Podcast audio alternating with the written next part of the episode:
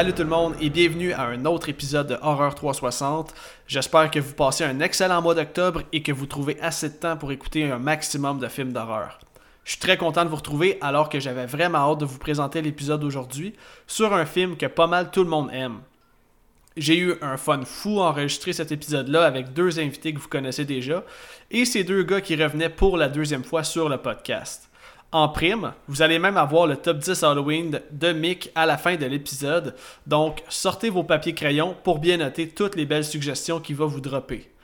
Et comme à l'habitude, n'hésitez pas à venir me suivre sur mes réseaux sociaux, Facebook ou Instagram Horror360. Et si vous aimez l'épisode, ben gênez-vous pas pour me laisser un petit 5 étoiles sur la plateforme d'où vous écoutez le podcast. Ça aide l'algorithme des plateformes à ce que le podcast se fasse découvrir par d'autres. Ceci dit, c'est l'avant-dernier épisode de la saison, donc profitez-en au maximum, faites-vous un bon café, puis laissez-nous vous raconter notre take sur le film The Ring. Merci d'être à l'écoute et bon podcast tout le monde. Cette semaine, à la demande générale, je couvre enfin le film The Ring. Et là, c'était censé être un épisode solo, mais euh, comme ma blonde est sur le bord d'accoucher puis je manque cruellement de temps pour organiser des épisodes solo, je me suis dit, pourquoi ne pas inviter deux de mes bons chums du Podverse? Puis je pense que d'avoir ces deux gars-là pour ce film-là, ça va donner un méchant bon épisode. Premièrement, on a Simon de Déjà Vu. Comment ça va, mon chum? Hey, ça va bien, toi? Ça va super bien, merci. Puis mon deuxième invité, comme vous avez pu le voir dans le titre, c'est nul autre que Mick de Horror Podcast Québec. Comment ça va, mon Mick? Yes, sir, Miller, ça va bien, man. Euh, puis cet épisode-là, là, juste être sûr, il va sortir euh, pendant le temps de l'Halloween? Il sort le 16 octobre. Ok, excellent ça. Ça va être, euh, ça va être le fun. Exactement. Ouais. Puis là, euh, en fait, vous êtes déjà venu au podcast, fait qu'il n'y aura pas d'entrevue et euh, j'ai pas besoin de savoir vos trois films parce que présentement, en ce moment, là, je suis en train de les afficher sur ma, ma page Facebook, là, euh, un jour à la fois, les films que les invités m'ont déjà donnés. Euh, donc, sans plus tarder, on va simplement y aller avant de donner nos appréciations personnelles sur l'écoute. On va, je vais lire la fiche technique Ensuite de ça, j'ai quelques petits fun facts, puis après ça, on donne nos appréciations avant de se lancer dans le film. Donc, pour la fiche technique, ça va comme suit. The Ring est un film d'horreur surnaturel américain de 2002 réalisé par Gore Verbinski et écrit par Aaron Kruger. Le film est produit par Walter F. Parks et Laurie McDonald. Et là, les boys, je vais faire un peu comme Mick fait d'habitude avec Seb. Est-ce que vous avez été voir un peu les stats du film? Est-ce que vous vous doutez un peu du budget du film? Moi, j'ai été voir les stats.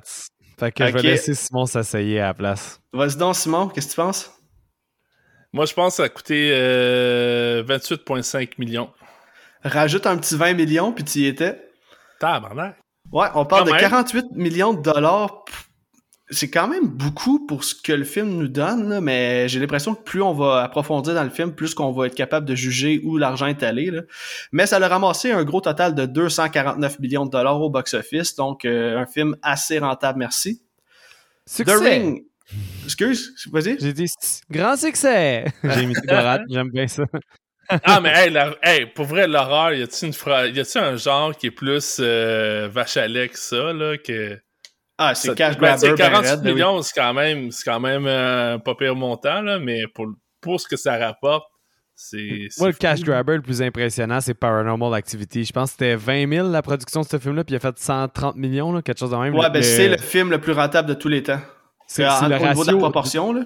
C'est ça, le ratio de dollars investi versus dollars retour. C'est un sacré investissement. Je pense que j'avais fait le calcul, puis justement, c'était comme si chaque dollar que tu investissais, tu avais comme 1500 dollars. Fait que c'est quand même, euh, c'est fou, là. C'est du gros cash. C'est une idée ultra basique, puis au final, ça donne un. Chris, on qu'une franchise de genre 8 films, là. Fait que c'est un, gros succès de Oren Pelly, le gros, gros, gros flash qu'il y a eu euh, pour écrire ce film-là. Donc, euh, ok, je continue. The Ring met en vedette Naomi Watts dans le rôle de Rachel Keller, David Dorfman dans le rôle de Aiden Keller, a.k.a. le petit monsieur. On va revenir tantôt. Moi, je l'appelle le petit parfum. J'ai tellement hâte qu'on en parle de cet enfant-là, là, ça me fait capoter. il est plus smart que tout le monde dans cette crise de film-là. ça n'a aucun bon sens. On va y revenir, là, mais ça n'a aucun bon sens. Il me fait capoter, ce jeune-là. Ouais, ouais. Et finalement, euh, on a Martin Anderson dans le rôle de Noah Clay et Davy Chase dans le rôle de euh, Samara Morgan. Et là, comme j'ai mentionné tantôt, avant qu'on euh, donne nos appréciations, j'ai euh, quelques petits fun facts que j'ai allé chercher avant l'enregistrement. Donc, euh, saviez-vous que le film est entré en production avant même que le script soit terminé? Le scénariste Aaron Kruger, lui, aurait écrit trois brouillons avant qu'un autre scénariste qui s'appelle Scott Frank, euh, lui, dans le fond, il est arrivé, puis c'est lui qui a finalisé l'écriture, puis euh, au final, c'est son script qu'on voit au film, mais il a euh, demandé à ce qu'il soit non crédité. Ça, je l'ai pas compris. Mais bref, on voit qu'il y a quand même du travail d'écriture derrière ce film-là. Et le réalisateur, lui, a voulu faire un remake de Ringu, que j'aimerais ça qu'on en jase après parce que c'est un film que j'ai pas vu.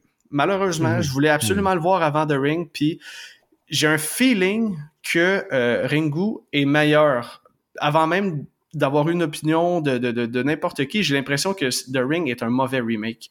Puis j'ai un feeling que la version originale est 100 fois meilleure. Bref, tout ça pour dire que euh, le réalisateur a voulu faire un remake de Ringu après que Walter F. Park y ait envoyé une copie VHS du film original.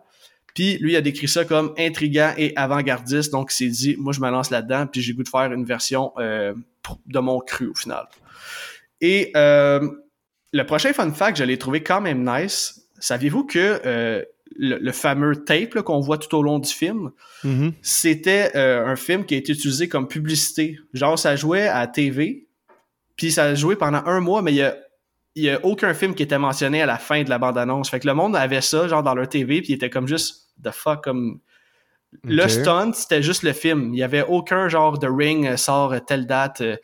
Fait que je trouvais ça audacieux un peu comme, tu sais, sachant qu'est-ce qu'on voit dans le film. Ouais, la ça comme publicité. Ouais, c'est un gros stunt quand même. Surtout que les images sont quand même. Je sais pas à quelle heure ils mettaient ça. J'imagine que c'est comme 10-11 heures le soir parce que. Ouais, c'est juste pas 8 heures le matin. Là. entre euh, deux posts, TVA Nouvelles ou whatever, que t'écoutes pendant que tu manges le soir, c'est comme what the fuck? Entre passe-partout, puis genre la patte patrouille, là, tu plugues la pub. ça, ça serait le best moment si t'entends tes enfants pleurer. Il faut, faut les rendre plus tough, Exactement, c'est le même qu'on les élève. OK. Euh, comme ça, ils vont devenir comme le petit gars dans le film. Des adultes de 40 ans dans le corps d'un enfant de 8 ans. Ah, ça n'a aucun bon sens, ce petit jeune-là.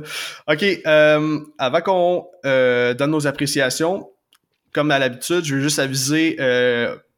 en fait, je veux juste aviser les nouveaux auditeurs, s'il y en a, que si vous connaissez pas le podcast, ben, Horror 360, c'est un spoiler podcast. Donc, si tu n'as jamais vu The Ring, fais pause maintenant va visionner le film, puis reviens tout de suite après parce qu'on s'apprête à spoiler le film de long en large.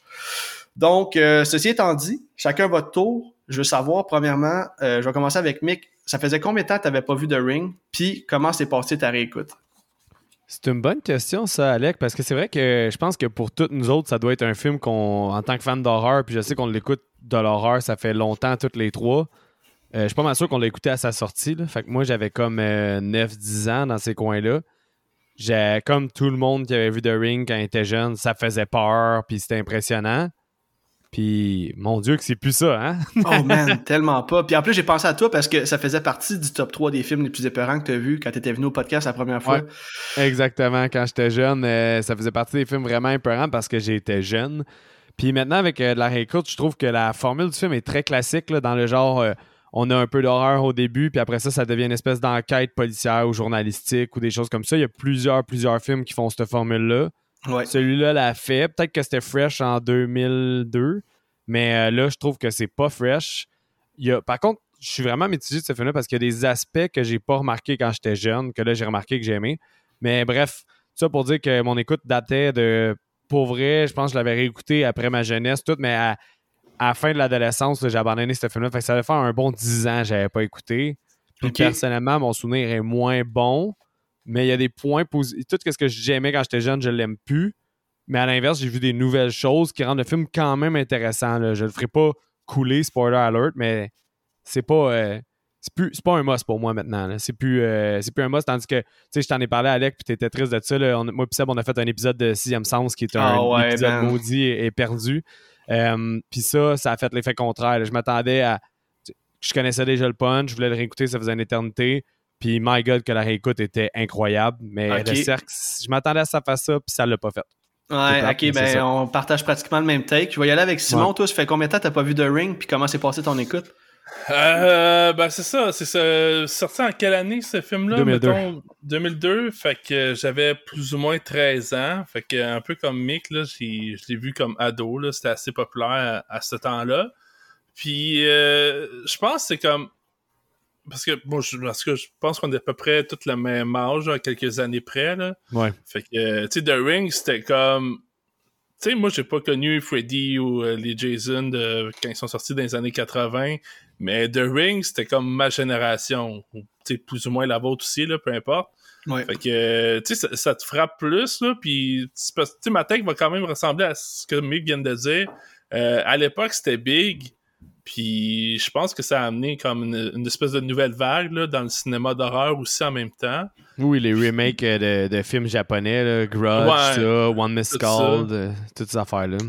Puis je les ai pas toutes vues, mais j'ai l'impression que The Ring, c'est le meilleur, le meilleur des remakes dans ce genre-là. Mais en même temps, comme tu disais, Alex aussi, j'ai l'impression que les films originaux euh, sont, sont de meilleures versions, puis c'est pas, pas un phénomène nouveau non plus. Là. Fait que, euh, sais, je les ai pas vus non plus, là, c'est sur ma watchlist, mais euh, j'ai juste manqué de temps avant l'épisode.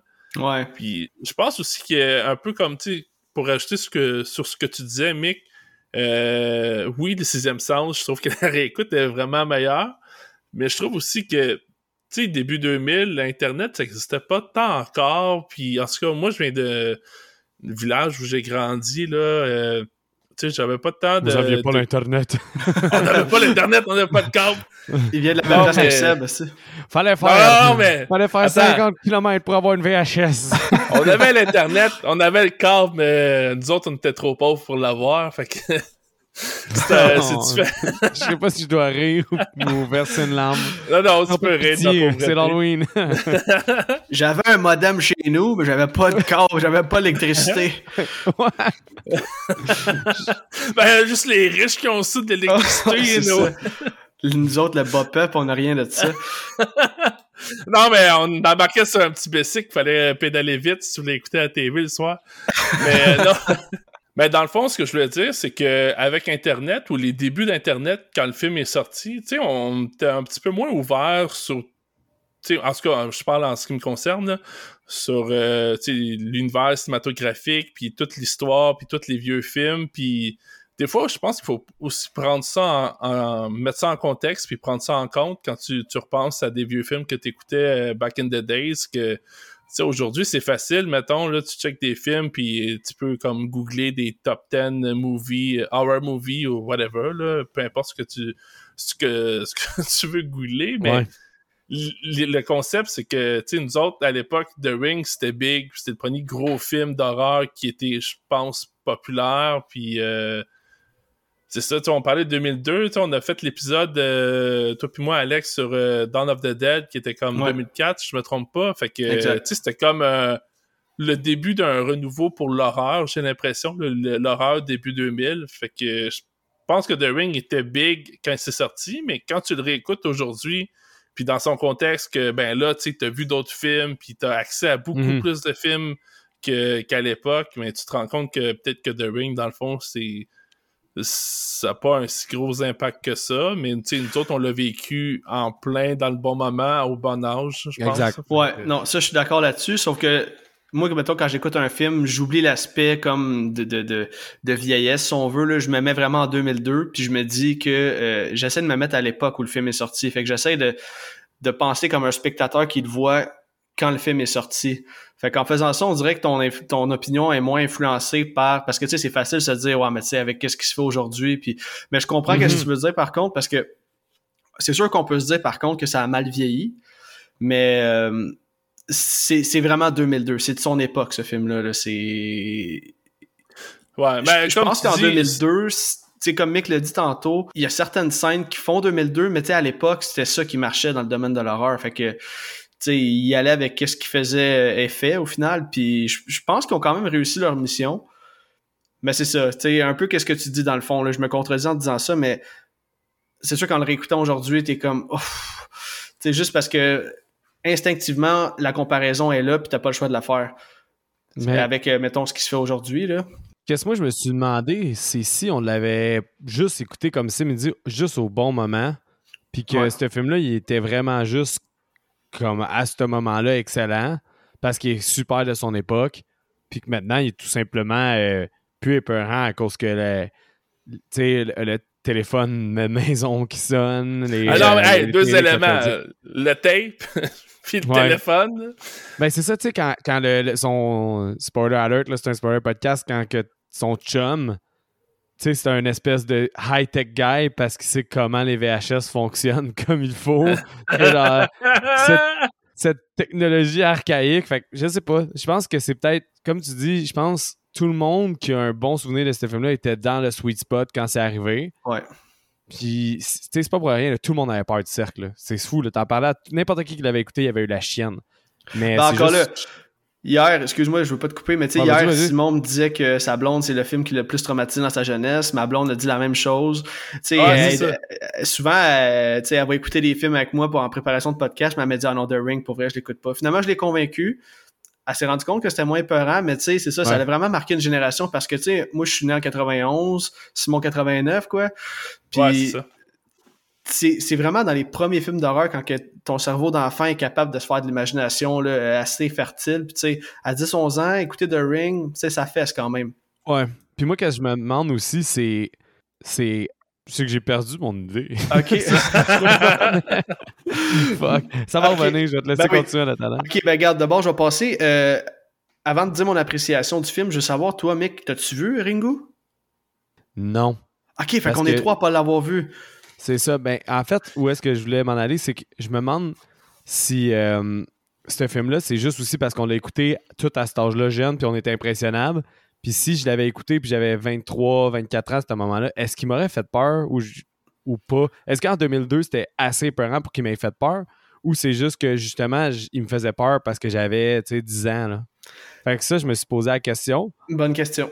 Puis l'autre affaire, c'est pour répondre à ta question. Euh, j'ai tellement été saturé de remake euh, parce que, comme, comme vous avez dit, c'est un peu les films que comme il y en a que quand ils sont nés dans les années 70, dans les années 70, le film d'horreur, c'était justement les Friday the 13 ou des choses comme ça qui ont grandi avec. Nous, nos films de Hey, je suis un ado, puis je veux me dare, puis je m'en vais au cinéma, c'était ces films-là, genre Ring, Grudge, euh, toutes ces affaires-là. Puis il y avait un gros euh, vibe de ça, puis les décadences. Moi, on dirait j'ai tellement été saturé des remakes américains que j'ai jamais voulu aller revoir les japonais parce que je suis comme dosé de ce genre-là. Mais il faudrait, là. Je, vais vraiment voir Juan puis Ringo. Euh, c'est dans ma liste, ça fait une éternité, mais je pense plus aller voir Juan parce que j'ai entendu dire que The Ring était considéré comme vraiment un bon remake de ces films-là. Puis qu'il y en a qui disent qu'il est quasiment meilleur que la version japonaise. Il y a comme deux clans. Mais Juan, Juan c'est vraiment, sans conteste, tout le monde dit que euh, Juan est meilleur que Grudge. C'est pour ça que je vais commencer par Juan, moi, quand je vais décider de me lancer un jour. Peut-être que l'épisode va me pousser dans le cul. Il y en a un pour euh, Dark Waters aussi que, que j'ai pas vu, là, mais je connais de prémisse. Puis euh, moi, ce, qui me, ce que je trouve dingue, c'est que la prémisse ressemble à une histoire vraie. Là, si vous êtes un... Moi, ma blonde est fan de True Crime, là, fait que j'ai écouté euh, quasiment tous les podcasts puis les séries Netflix là-dessus, là, mais... L'hôtel... L'hôtel Cécile, je pense. Ouais, c'est ça, Cécile Hotel sur Netflix. Ouais, c'est une bonne, bonne série si vous aimez les True Crime, mais ça ressemble crissement à la, à la prémisse de, de, Dark Waters. Fait que j'ai un petit point d'intérêt pour ça aussi. Alright, alright, alright. Ok, euh, je vais enchaîner. je vais y aller avec mon appréciation. Un peu dans le même euh, dans le même vibe que vous autres. moi, je ne l'avais pas vu depuis 2002, euh, je pense, peut-être 2003. Là, fait que je devais avoir 12 ans la dernière fois que j'ai vu The Ring. Puis, je me suis même demandé, je l'ai-tu déjà vu? Parce que, évidemment, il y a plein d'affaires que je me souvenais focal. Je me souvenais des affaires classiques. évidemment, la fille qui sort de la TV, euh, euh, la scène du garde-robe, euh, des, scènes marquantes, mais pas plus que ça. Et j'ai trouvé qu'il y avait beaucoup de longueur. Il est quand même très long pour le genre qui est. Oui. Un peu comme Sinister, là, que j'ai dit dans mon épisode, là, pratiquement deux heures pour un genre de. The Ring a beaucoup, beaucoup de scènes que j'aurais coupées, là, qui. Puis il y a comme des incohérences de scénario, là, où comme ils ont mis l'emphase sur des points qui étaient fucking pas nécessaires. Là, genre, je pense au père d'Aiden, mais on va revenir plus tard. Là, comme, ils ont comme créé un mystère qui était inutile avec ça. Moi, ce qui me gossait le plus, c'est que mon opinion s'est vraiment fait influencer parce que j'ai plus de souvenirs de Scary Movie 3 qui niaise le film de oh, Ring que le film The Ring. OK? J'ai nommé des scènes pendant mes, pendant mes notes. là. J'étais comme, ah oui, c'est vrai, là, elle se peigne le, le dessus Oui, du bras. tu sais. exact, exact. Tu sais, quand elle, elle se suicide puis qu'elle tombe sur la branche. Tu sais, Ouais. j'étais pas capable de prendre le film au sérieux juste à cause de ça. De- dans ma tête, j'écoutais Scary Movie 3, puis là, j'étais comme. Chris, il manque de quoi de funny là, là-dedans. là. Pendant The Ring, j'avais le goût de réécouter Scary Movie 3 à la place des fois. là. Ouais, c'est ça, de- hein? l'écouter même ça chose pour bon. moi. Je pense, moi, j'ai, pour vrai, je pense que c'est- c'est mon préféré. Là, juste peut-être à cause de Charlie Sheen là, qui, tu sais, ça avait écouté, euh, ben, Scary Movie 3, ça en a bon, mais il a fait Hot Shot aussi, là, qui Ben oui, de ouais. J'avais le part Top 2, Gun, moi, avant, man, puis euh, ce qui est pissant, ce film-là. Ah, ouais, c'est malade. Je trouve qu'il fit parfaitement bien dans un scary movie. Puis, comme vous dites, là, je, moi, j'écoutais le film puis je pensais juste à Scary Movie 3. Là. Ah, c'est ça. Ben, tu vois qu'on était de la même génération aussi. Là. En tout cas, ça m'a fait un peu chier parce que ça, clairement, l'effet horrifiant était plus là. là. Tu sais, J'avais le goût de rire par bout. Là. Et euh, j'ai trouvé, par contre, que euh, même après 20 ans, il y a certaines scènes d'horreur qui sont encore super efficaces. On l'a mentionné un peu tantôt. Mais il y a quand même deux, trois scènes où ce que le poil me levait ses bras. Puis euh, c'est pas tant qu'est-ce qui est amené, c'est comment c'est amené. C'est ça m'a fait penser un peu à la, à la fin de The Visit, là, tu sais, quand que j'en t'apprends la twist, là, mais c'est comme le sang de Mhm. glace un peu. Mais j'ai eu ce feeling-là euh, à deux, trois reprises, on va en reparler, mais qu'on on, on décrive le film. Là. Et euh, au final, ben, c'est ça, j'ai écrit, euh, j'ai hâte qu'on en parle parce que j'ai un feeling que notre discussion va faire monter la note. Tu penses? On a l'air d'avoir tout un take un Les trois peu, euh, tiède. finalement, c'est pas tous tant un bon. peu tiède. C'est parce que je pense que d'avoir votre take va... parce que j'ai bien des questions de- durant le film. C'est peut-être ça qui fait un peu baisser ma note. Des fois, je suis comme, ça n'a pas rapport, ça. C'est quoi ça? Fait Mm. que, en tout cas, je l'espère. Puis au pires, euh, ma note est faite, puis ça sera ça. J'ai vu une thèse au film, moi, en plus, hein, euh, que j'avais pas vu quand j'étais jeune. OK. Tu, tu la dire là ou tu vas la dire plus tard? Je sais pas. Je devrais-tu? Ben, ça dépend. ça. Parce que le but, c'est qu'on y aille en ordre chronologique, là. Mais je veux dire, si tu me parles de la fin tout de suite, on va peut-être attendre un peu. Non, euh, c'est plus dans les débuts du film. Fait qu'au pire, euh, d'un- un moment donné, je soulignerai à la scène puis je vais te dire la thèse du film. OK. Ben écoute, regarde, on va se lancer dans la scène d'ouverture. Puis, euh, à- dans le fond, je, vais- je vais la décrire brièvement. Là. Je vais y aller avec les points en rafale. Vous pouvez intervenir à tout moment. Puis, un coup qu'on va avoir fini la scène d'ouverture, je veux savoir qu'est-ce que vous en avez pensé parce que c'est quand même une bonne scène d'ouverture. On s'entend là-dessus. Hey, je peux-tu commencer sur euh, une chose? Ouais, vas-y. C'est-tu moi ou la première shot? De ce film-là, c'est une référence à Amityville? Ah, la maison sous la pluie, genre? Ouais, mais le, le look avec les fenêtres et tout, ça ressemble vraiment à. Ça me faisait vraiment penser à.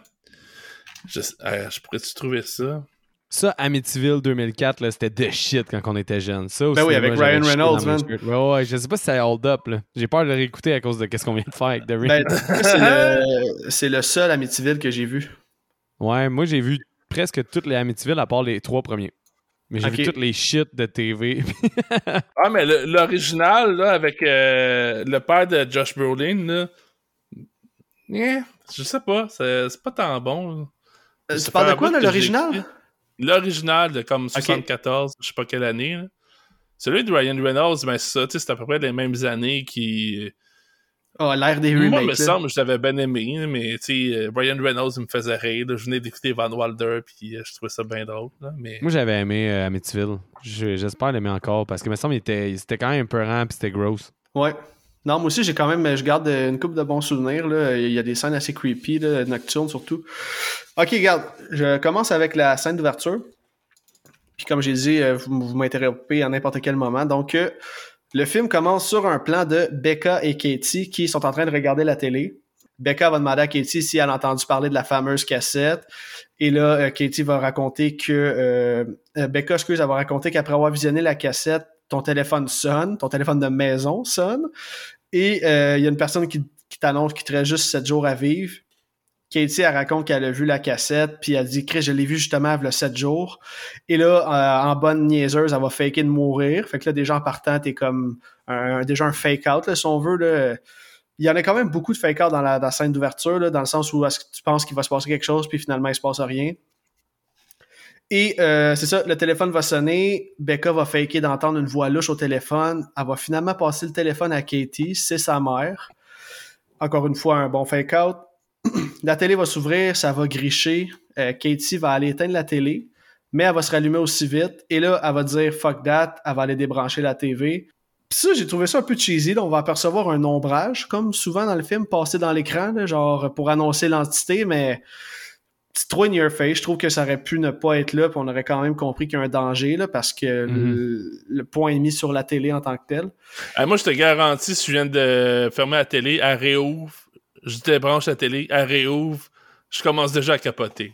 J'ai pas besoin d'avoir d'avoir un reflet dans l'écran pour euh, Non, commencer à vrai. capoter. Là, mais... Je, je mets en feu la maison. Ouais, écoute, euh, je le dis souvent dans mon podcast. Là, Ouais, moi, c'est le moyen facile. C'est une référence à ton podcast.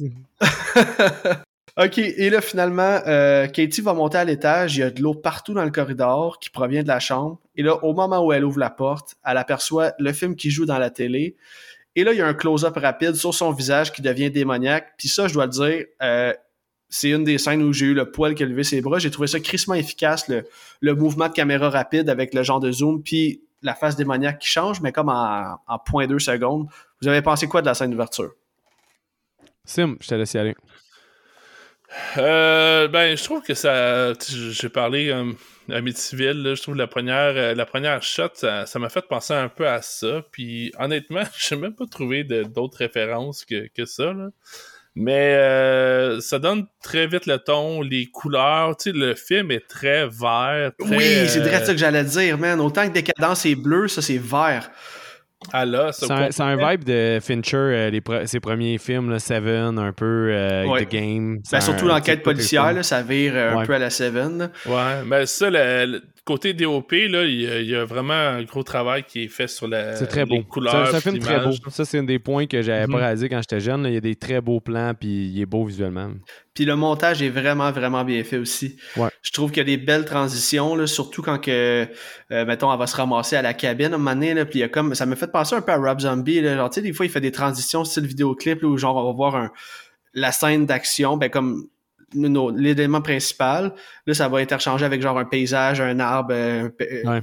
une nuit, genre, c'est comme plein de défilements d'images. Je trouve que Rob Zombie, on dirait qu'il y a comme euh, il y a, il y a une espèce de tableau avec tous les boutons pour faire des transitions. Là. Ouais, Puis c'est ça. Quand il fait des films, il est comme euh, moi essayer celui-là. Ok, moi essayer celui-là. Mais ça, ça- des fois ça marche bien, des fois ça, ça marche moins bien, mais euh, c'est bon film, il- ça a bien marché. Tu dis, comme tu dis un peu là, je pense que ça vient d'une esthétique vidéoclip pas mal. là, Ouais. Mais euh, si je peux revenir au film, là, tu sais, je parlais de la couleur qui revient tout le temps, qui est là tout le long. Euh, la pluie, il Ouais. pleut tout le temps dans ce petit film-là. Puis, euh, ben, en lien aussi avec la pluie, l'eau. Tu t'en parlais, là, à un moment donné, elle revient, je pense que c'est quand elle remonte en haut, là, à l'étage, que Ouais. il y a une grosse flaque d'eau, puis je sais pas si vous avez remarqué à quel point l'eau est présente partout dans le Oui, film, mais tu sais, c'est juste comme que un personnage se, se verse un verre d'eau, tu sais, pas juste dans le fait que, mettons, il y a une piscine ou whatever, là, je parle, euh, il y a de l'eau, il y a de l'eau partout, dans n'importe quoi, il y a tout le temps du liquide dans ce film-là. C'est un film très, très vert, et très liquide. Ouais. Puis euh, un peu comme tu dis là, au final, euh, je pense que il y a un euh, il y a un flashback qui est encore relié à cette scène-là. Je pense qu'il faut, en parler aussi, c'est un des plus gros jumpscares du film. Mais euh, la première scène, je trouve que ça fonctionne super bien, ça te donne le ton, ça t'explique euh, qu'est-ce qui se passe. Tu sais, au niveau scénaristique, tu sais déjà, comme t'écoutes la première scène, tu sais, t'é- t'écoutes la vidéo, t'as une voix qui t'appelle 17 jours, puis après ça, ben, tu on découvre que évidemment tu vas mourir, là. Fait que euh, ça l'explique. Moi, j'aime ça, les films qui startent de même. Ça t'explique tout le contexte. Pas besoin de perdre une demi-heure pour t'expliquer tout. Là. Ouais. T'écoutes la première scène, t'as compris c'est quoi l'enjeu, qu'est-ce qui va se passer, puis ça fonctionne euh, super bien pour moi jusqu'à maintenant dans ce film-là. Ouais, c'est vrai, totalement d'accord. Toi, Mick, t'a- t'avais une thèse, là? euh, Je sais pas si tu veux, le, La tu veux thèse n'est shooter pas ça. encore là. Mais, Ok, ok, euh, ok, mais d'abord, comment t'as trouvé la scène d'ouverture? Trouves-tu que c'est bien amené, comme Simon vient de le dire? Euh, ben, je la trouve bonne. La seule affaire que j'aime pas, c'est que les deux actrices jouent trop comme s'ils savaient leur sort. Comme même ouais. son amie qui est pas censée connaître ça, elle surjoue trop la peur à tout ce qui se passe. Puis ça me gossait un peu. Tu sais, euh, son amie, elle vient de déconner, puis tout, après juste dire ferme ta gueule, puis continuer, mais chaque, tu sais, le téléphone sonne, puis elle aussi, elle a fucking la chienne. C'est comme s'il il, il savait le script, fait qu'il joue la peur tout le temps. Ouais. Puis ça, je trouve que les actrices, ils deliver moyen. Mais outre ça, la réalisation est belle, le ton est bien seté, tout le reste est super beau. Là, ça met un beau ton. Ça...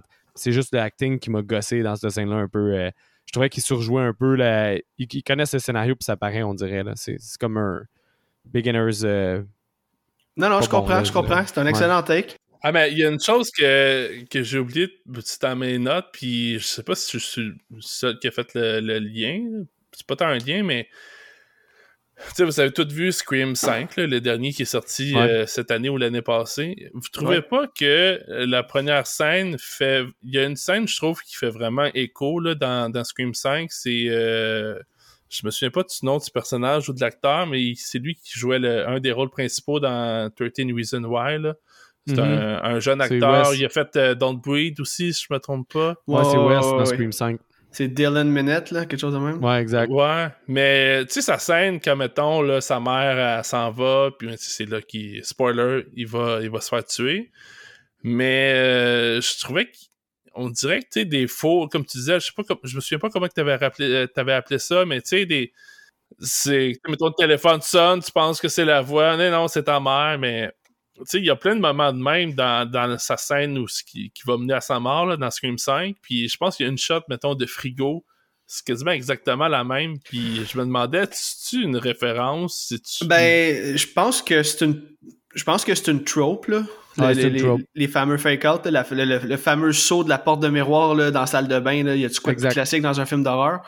C'est la même version, mais version frigo. ça, Exactement. en, 2002, euh, c'était encore euh, comme big de faire ça. Ben, je sais pas comment l'expliquer autrement, mais c'était. C'est ça, c'était fresh. C'était pas encore dépassé. On n'avait pas encore euh, trop vu de ça. Fait que je pense que euh, Scream étant une franchise qui fait honneur à toutes les générations de l'horreur, je pense qu'ils essaient d'en intégrer un peu dans chacun de leurs films. Fait que, euh, comme l'abus de fake out dans la scène que tu parles dans Scream, c'est définitivement un hommage au trope. Là. Si c'est pas The Ring, ben c'est, c'est clairement un hommage euh, à la trope du fake out de la porte. Là, que quand tu fermes une porte, mm-hmm. t'attends qu'il y a quelque chose, puis finalement, il n'y a rien. Vas-y, mec. Peux-tu vous dire ma note suivante pour après cette scène-là? Ben oui, vas-y. J'ai marqué on coupe au petit gars qui a vraiment l'air d'avoir 40 ans, puis il appelle sa mère Rachel. ah, ok, man. Là, Est-ce que je peux demander le dire? On est ensuite présenté un homme de 39 ans dans un corps d'enfant. hey man, un an après. oh man, ah, c'est tellement ça, hein? Hey, ok. Ok, je veux dire, il me fait capoter là puis Simon puis moi on s'écrivait hier puis on se disait tu sais il m'a envoyé un peu sa feuille de notes puis là j'étais crampé parce que lui tout tu sais on est trois à l'avoir remarqué là que un peu comme dans le film Men là, qui est comme un man child là que c'est vraiment un enfant dans un corps d'adulte puis là je me disais asti que lui il filme des clubs back à back entre les prises là puis clairement, il y a une petite grosse voix, puis il fait juste jouer le kid. Mais en tout cas. c'est un homme de 4 pieds 2. ouais, c'est ça, mais c'est un, un, drôle de casting, non? Il me semble que j'aurais pris un enfant plus je sais pas, man, plus cute, peut-être pour jouer ça. Mais je sais pas qu'est-ce qu'ils ont. Je sais pas si dans le film original, il y a un enfant comme un petit peu. Euh, hey, il est peut-être autiste, là. Je sais pas si c'est un trouble que. Tu sais, c'est pas dit, mais c'est ça qui. L'enfant, il a un syndrome quelconque, là. Mais pour vrai. Euh, premièrement, sa relation avec sa mère est crissement weird, là. Tu sais, ça pourrait être sa tante, mettons, là. Mais moi, ce qui me faisait rire, puis j'ai écrit dans. j'ai écrit dans mes notes, c'est ma note, c'est carrément les dessins du petit pas fin. Euh, Rachel. puis, tu sais, genre, Rachel, elle vient chercher. Puis euh, là, on, on comprend que la fille qui meurt dans la première scène, c'est comme sa, sa cousine ou quelque chose comme ça. Ouais, sa, cousine. Ben, c'est la nièce à Rachel. Ouais. La nièce du petit, euh, du petit gars de 40 ans. c'est sa fille. Mais en tout cas, tu sais, c'était quelqu'un de proche pour lui. Fait que, tu il vit difficilement. Puis tu tu vois comme la prof qui est comme ouais euh, je pense que ton enfant il a des petits problèmes de sais de, deuil puis euh, de vivre avec le décès de la personne qui, qui aimait. Puis sa mère est comme non il est correct là. Ça fait juste euh, il l'aimait bien ça fait juste deux trois jours qu'il est mort là. Mais tu sais comme tu vois les dessins du petit gars c'est quasiment si tu sais, comme dans, dans Silent Hill, la petite fille qui peint tout en flammes avec du monde mort partout, puis tu sens, puis elle est comme Ah, ah c'est correct. C'est une phase. Ouais, ça, Ouais. C'est- ça va passer. Ben, ça va être de même tout le film. C'est le petit parenting dans ce film-là, il est dégueulasse. Comme Ouais. son rôle de mère, tu sais, on va en reparler un peu tantôt, là, c'est n'importe quoi. là. Elle, elle passe son temps à vouloir le faire garder. Puis. Mais je la catch pas pourquoi il l'appelle Rachel. Avez-vous saisi, genre ou Il me semble juste- que dans le 2, il y a, il y a comme un lien avec le fait qu'il l'appelait tout le temps Rachel parce que. Il me semble qu'il devient possédé par Tamara, puis là, un moment donné, elle l'appelle maman, puis c'est à cause de ça qu'elle réalise que Ah, c'est comme pas son fils parce qu'il l'appelait Rachel. Il me semble que c'est quelque chose de même. Là. Je pense que ça revient dans le 2 un peu. Mais le 2 était à chier, là. Fait que. genre, même quand j'étais jeune, j'avais pas aimé le 2. Fait que j'imagine pas le réécouter maintenant. Là. Tu le Ok. réécoutes, c'est un chef-d'œuvre, finalement. Ouais. Il était tellement meilleur, man. Ok, on va poursuivre. euh, fait que dans le fond, c'est ça. Après la scène que Rachel vient le chercher à l'école, le lendemain, ils vont se préparer pour aller au funérailles. Le petit monsieur attache sa cravate tout seul. Il a sorti la Mhm. robe de sa mère. C'est moi ou c'est c'est wrong comme scène? On dirait qu'il y a comme une tension entre un enfant et un adulte. C'est comme. euh, je je sais pas comment l'expliquer, mais tu sais, il est trop monsieur pour cette scène-là. Puis elle est là, puis elle Ouais. cherche sa robe. Lui, il est là, il est là. Il a étendu ça sur le divan, Rachel. garde d'être un Ah petit non, peu ah non, il dit, ouais, c'est ça, il dit, elle est un petit peu froissée. Elle, genre, elle capote, elle cherche pas sa robe, elle commence à sacrer. Lui, il est déjà en train de se faire son nœud cravate. euh, Ah, puis ouais. ouais, ça suit un peu comme l'autre scène que je parlais avant. T'es comme, c'est quoi cette relation euh, parent-enfant-là? là? C'est... Mhm. Puis, tu sais, c'est jamais vraiment expliqué dans le film non plus. C'est juste weird, je trouve. Puis, à le réécouter, tu sais, peut-être que quand j'étais ado, je voyais pas ça. Là, je réécoute comme à 33 ans, puis j'étais un peu plus alerte à ces affaires-là. Puis, je comme, je comprends pas. Je comprends Ouais, pas, tu sais, mettons le message ou euh, la raison pourquoi il donne cette espèce de relation weird-là, parent-enfant. Puis, le film, je pense pas qu'il donne de réponse à la fin. là. Non, Non. c'est ça. C'est un aspect qui ont trop poussé dans le film, puis qu'au final, pas important. Pas important, pas en tout. Ça amène à rien, rien, rien au récit. là. C'est c'est Tu là. fais juste puis on penser à Scary Movie 3, là. Puis, Oui, man, tout le long du film, ça me fait capoter comment que ils l'ont vraiment bien parodié. Pour vrai, Scary- je me Ah rends ouais. compte en réécoutant The Ring que Scary Movie 3 a fait une calice de bon job. Parce qu'ils ont mis l'enfant... Vas-y, viens. Vas-y, vas-y, non, non. Non, ben, je disais juste qu'il y avait mis, il avait mis les, les points sur les affaires drôles, puis ils ont, ils ont parodié, genre, ça aurait pas pu être mieux fait que ça. Ben, une des jokes qui m'a fait, le- genre, je suis parti à rire pendant le film, là, parce que j'ai repensé à une des meilleures jokes de Scary Movie 3. C'est quand elle voit les photos de tous ses amis, Ah puis ils oui, sont tous pour gars qui embrouillés. fasse déformer! Ouais. Dans le vrai, dans Scary Movie, ils font juste Oui, c'est son ami Joey, puis là, il a la face déformée, puis il boit du café, genre.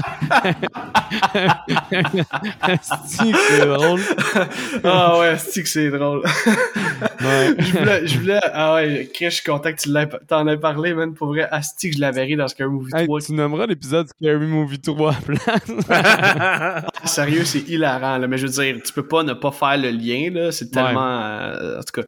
Mais là, on s'en va à la scène euh, de I Saw Her Face, là. Oui, exactement, c'est ça que j'allais te dire. Dans le fond, là, ils s'en vont aux funérailles, puis là, euh, la mère de Katie explique à Rachel qu'elle dit Chris, euh, je comprends pas, là, ça a jamais été répertorié nulle part qu'un enfant, ben, qu'une adolescente de 16 ans, son cœur arrête de battre, de battre random de même.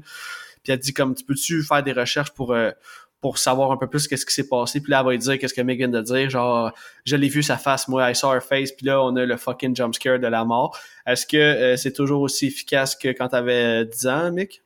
Non. Non, Non, parce hein? que dans ma tête, là, elle sait que le, le jumpscare était plus strident, plus fort, puis plus long? Parce que quand on était jeune, on avait fucking la chienne de ça, puis ça nous a tout marqué.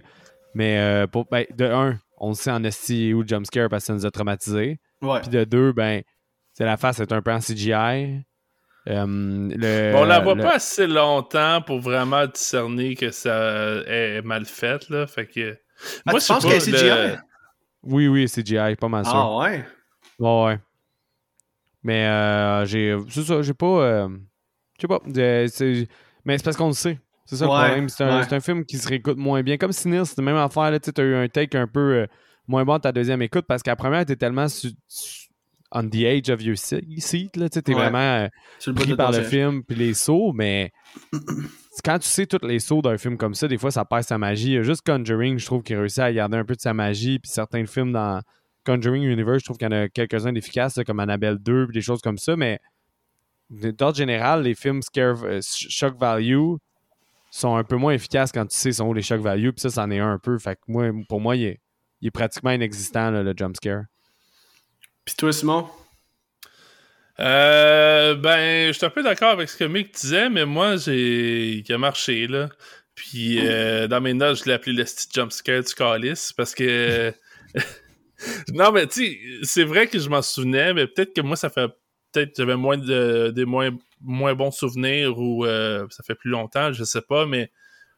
Je savais qu'il avait m'emmener ce jumpscare-là, mais j'étais juste. Moi, je, pense que j'ai oublié aussi à quel, à quel moment il était placé, puis je sais pas, moi j'ai écouté hier soir là, dans, dans le salon avec euh, Chris, t'es pas à bord de son dans le fond, là, mais ça ça a donné comme un, choc là, le, je pourrais dire mettons audio, je sais pas quoi. Il y a un jumpscare comme visuel et sonore là, dans dans ce, moment-là, puis moi il, a marché là, je sais pas si euh, c'est j'avais le son plus fort ou whatever, mais moi dans mon cas, tu sais, je suis pas sauté en bas de ma chaise, on s'entend là, mais c'est un moment euh, jumpscare qui. Euh, pas tant fan des jumpscares en règle générale, mais je pense que lui, il fonctionne bien. De la façon qu'il est placé, la façon qu'il est amené comme.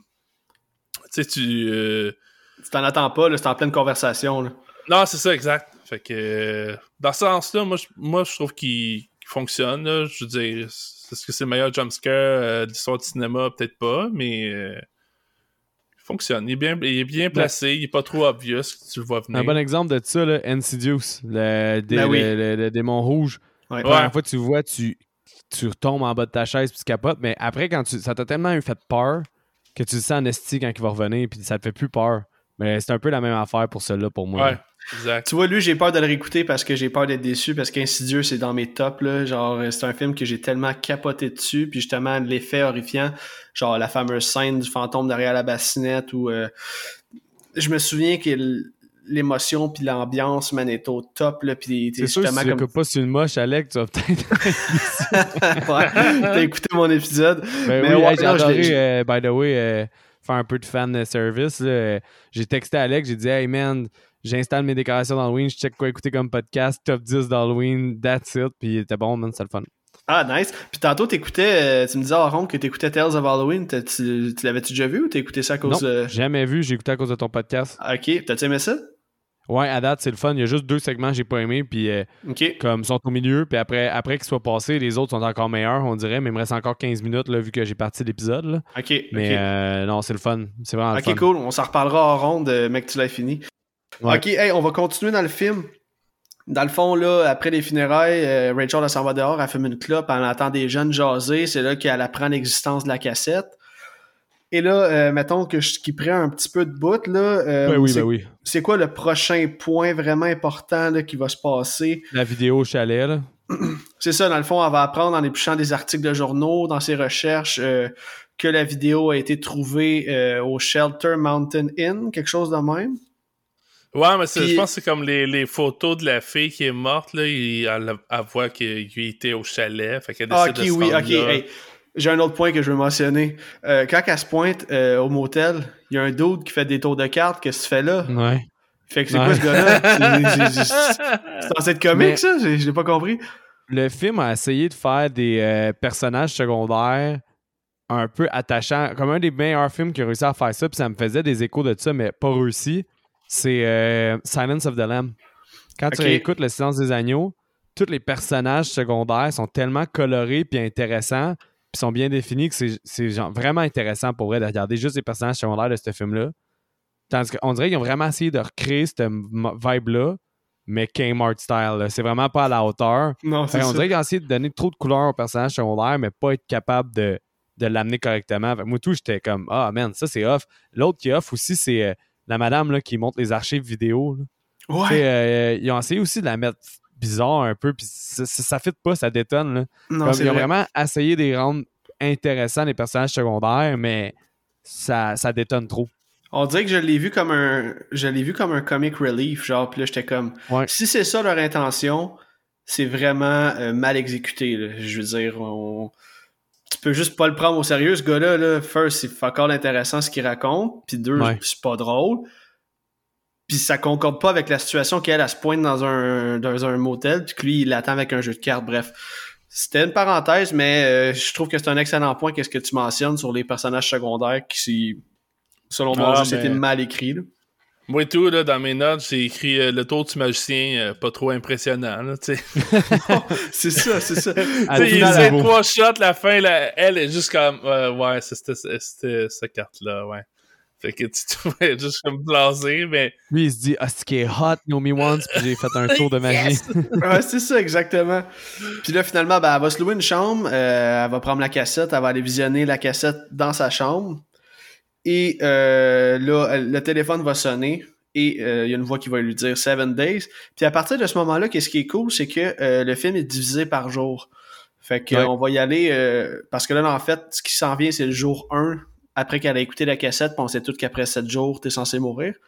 Mhm. Donc, euh, jour 1, euh, ça c'est drôle parce que là, le petit monsieur euh, de 39 ans fait son lunch, s'en va à l'école, pendant qu'elle est en Ah, train de... si, battre- hey, man! Genre, On en parle depuis tout à l'heure, mais je suis comme, what the fuck? Le petit gars qui est comme, bon, ben, je m'en vais à l'école. Gros silence, sa mère est de l'autre bord, est en train de chercher son linge, je sais pas quoi. Je, ah, Chris, tu t'occupes pas de ton esti d'enfant, là? Ton, tu- elle a l'air d'habiter dans un 4,5 en plus, là. Son, que- son chum qui croise le kid, puis il dit Ouais, rien. c'est ça que j'allais là, dire. Ça, là, Mick, je voulais avoir ton texte là-dessus. C'est c'est vraiment pourri au niveau scénario, là, comment que c'est amené, ça, là, là. Clairement, il sait c'est qui, cet homme-là, là. Ouais, mais c'est. Il, s- il il se a- il croise, essaie- mais ça- je sais ils ont créé un punch avec euh, le fait que c'est son père, qui est Ah. pas si mauvais, mais c'est que c'est tellement pas crédible que ça soit un père, ce gars-là, puis comment il agit, puis qu'il il dénie le kid, puis qu'après ça, il soit genre. Tu es de ton papa dès qu'on sait que c'est son père. Ouais. Il y a comme trop une brisure de ton dans son, son personnage. Fait qu'effectivement, c'est. Ils ont voulu faire un punch, ils l'ont semi-réussi, mais après ça, ça, ça fait que Le contraste est tellement trop grand que c'est pas crédible. C'est mon avis. Non, c'est ça. Puis je vais sauter un, tout de suite à un point que je voulais dire plus tard, là, mais à quel point c'est un trou de cul, ce gars-là. Là, parce que plus tard dans le film, il va dire à, No- à, à Aiden, il dit, écoute, euh, tu sais, moi puis ta mère, on était jeunes, puis blablabla, puis tu sais, on t'a eu, puis il dit, moi, euh, je suis pas fait pour être un père, mais par exemple, je veux pas que personne d'autre soit ton père. ouais. Je serai pas ton père, mais t'auras pas de père. mais il y a pas personne d'autre que moi qui peut être ton père. Fait que genre, t'as Ouais. pas de père, puis c'est ça qui est ça. C'est ça. Bref. What a dick. Ah, Ah what ouais, a c'est fucking dick. Parent indigne, man. C'est ça au Ah, ça, ouais, c'est- c'est- c'est c'est pas un cours de parenting euh, 101. Hey, mais ma thèse, elle arrive là, man. Vas-y, je t'écoute. Euh, parce que là, Naomi, Naomi Watts aussi, quand que lui prépare son petit lunch, est dehors, me semble, sur le balcon. Euh, non, ça c'est pas tout de suite. Quand elle est dehors sur le balcon, c'est quand euh, Noah il écoute la cassette. Ah, ok, c'est vrai.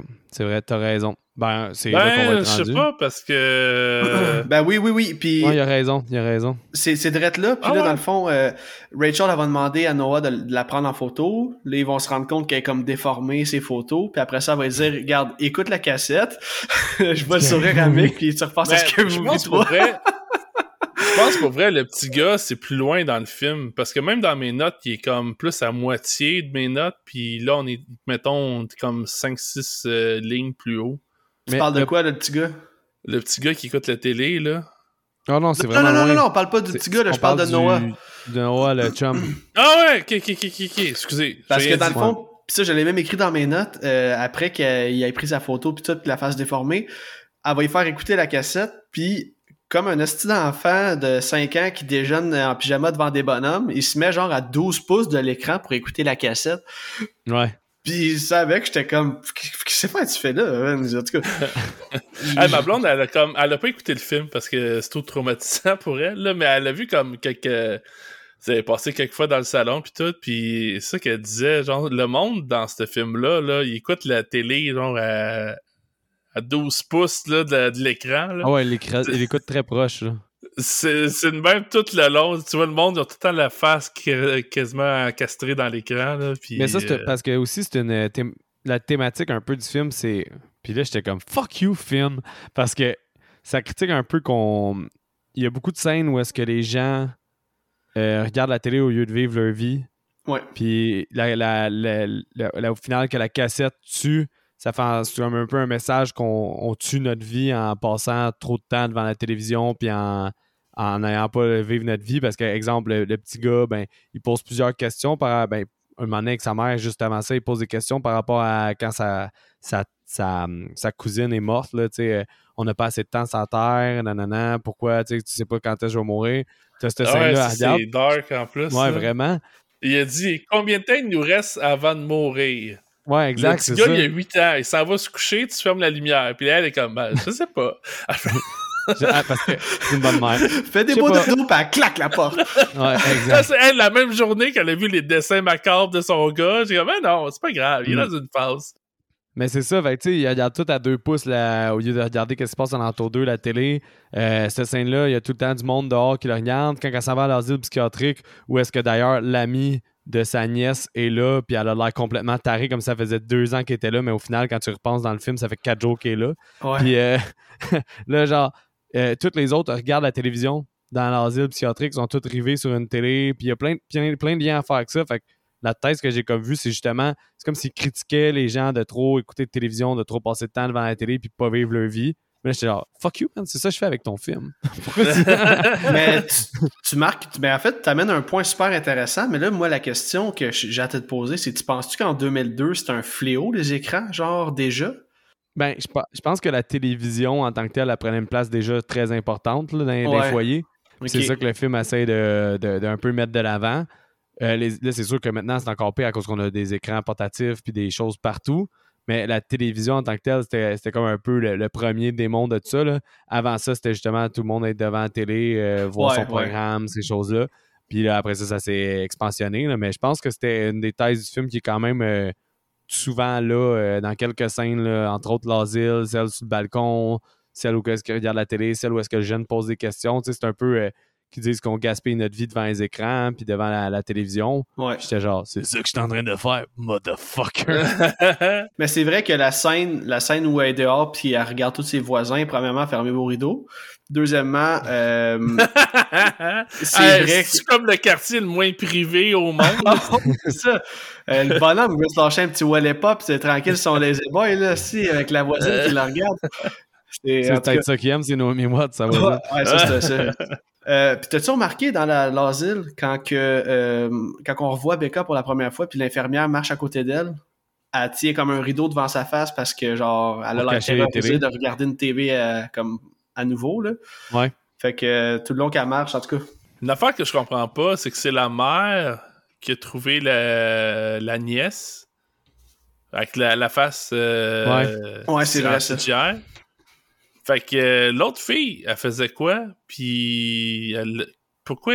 Ben, tu sais, je comprends qu'elle est traumatisée, mais je veux dire, techniquement, si c'est pas elle qui l'a trouvé.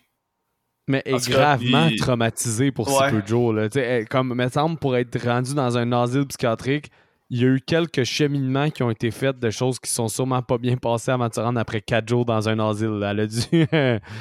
Je sais pas. Je trouve ça un peu tiré par le- la racine des cheveux. Ok, euh, ok. Plus loin dans l'histoire j'essaie de skipper des bouts pour vraiment y aller dans le dans, dans le crunchy là. Ben, je peux-tu juste dire une dernière affaire, là? Ouais, vas-y. Tu sais, la. Na- C'est Rachel, son nom? euh, Naomi Ouais. Watts dans le film? Elle montre la, la VHS qui tue à son chum, ben son ex. Mais il a pas dit, euh, hey, by the way, euh, dans 7 jours, tu vas mourir si t'écoutes ça. Elle, il a juste comme, Tiens, hey, écoute ça, tu trouves ça bizarre? Ouais. Euh, Non, mais deep. lui, il était déjà super sceptique. là. C'est le rôle cliché du chum qui est comme de quoi tu parles, puis genre euh, qui va toujours Mais être je pense contre. c'est- il, il, il la met- il- la- elle, elle le met pas en contexte que, tu sais, ça a l'air que cette vidéo-là, tu regardes puis tu meurs, là. Non, mais il me semble qu'elle dit genre ça, ça te fait rien toi qu'il y a du monde qui meurt? Puis il est comme ça n'a pas rapport. Il dit, tu sais, j'ai même marqué dans mes notes qu'il trouve, il dit, il semble pas croire pantoute que la cassette a un lien avec les morts récentes. Puis là, c'est là qu'elle, elle va lui demander, dans le fond, s'il peut aller faire des recherches dans sa super shop high-tech de VHS pour savoir Ah si oui, oui, euh, parce il- que ce il gars-là, euh, retracer. Ce gars-là, c'est Batman dans sa Batcave, là. C'est Ah genre, ouais, mais on euh, dirait que genre, j'imagine juste des bruits de doigts qui tapent sur un clavier, là, genre, genre, il- je cherche. La musique électronique. Ça me fait crissement rire. Ok, euh, on va se retrouver au jour 3 le samedi. J'ai skippé les petits bouts, mais c'est pas super Ouais, intéressant. pas de trouble. Euh, dans le fond, on se ramasse en fait euh, dans l'hôpital psychiatrique où Rachel tente d'avoir des réponses, puis elle vient voir Becca. Elle veut savoir euh, qu'est-ce qui s'est passé le soir que Katie est morte. Et là, c'est-tu juste moi ou euh, clairement ils ont voulu mettre l'emphase sur euh, le physique de Samara et de Becca comme si c'était la même personne, les longs cheveux noirs, l'air tout décollissé. Ben, il y a un lien à faire, mais j'ai pas trouvé. Euh, ben, on dirait qu'ils veulent comme qu'on pense que ça pourrait être elle, la méchante, au final. Ah non, moi, j'ai pas trouvé, par contre. Non, ok. Bon, c'est bon. C'était rien que moi qui, qui, qui patate. T'étais en mode suranalyse, man. Ouais, ben, des fois, je sais pas. je me pose des questions, j'écris ça sur mes notes, puis je me dis, peut-être qu'il y a des gars de réponse, puis des fois, je suis dommé en crise. Euh, Ok, fait que c'est ça. Are. Ah, comment? Moi, tout, des fois, je suis demi, man. euh, elle va lui demander, euh, dans le fond, elle veut savoir comment Katie est morte, puis là, Becca va juste lui dire You will see, she will show you, avant de rajouter comme euh, four days, fait que dans quatre jours, tu vas mourir. Et là, c'est là que euh, Rachel va se rendre dans une genre de régie, elle va revisionner les tapes, puis elle va réussir à tasser l'écran un peu pour qu'elle aperçoive un phare. Puis évidemment, ça va faire en sorte qu'elle euh, va vouloir pousser ses recherches plus loin. Donc, on se retrouve au jour 4, le dimanche. Elle va se rendre dans une genre de bibliothèque, puis elle va faire des, recherches avec les plus gros crises de livres que j'ai jamais vus de ma vie. Euh, avec des pages de 24 pouces de long. Ah, mais ça, là, c'est dans mes notes. J'ai écrit Trouver le phare dans la section phare de la bibliothèque, dans le livre Les phares pour les nuls.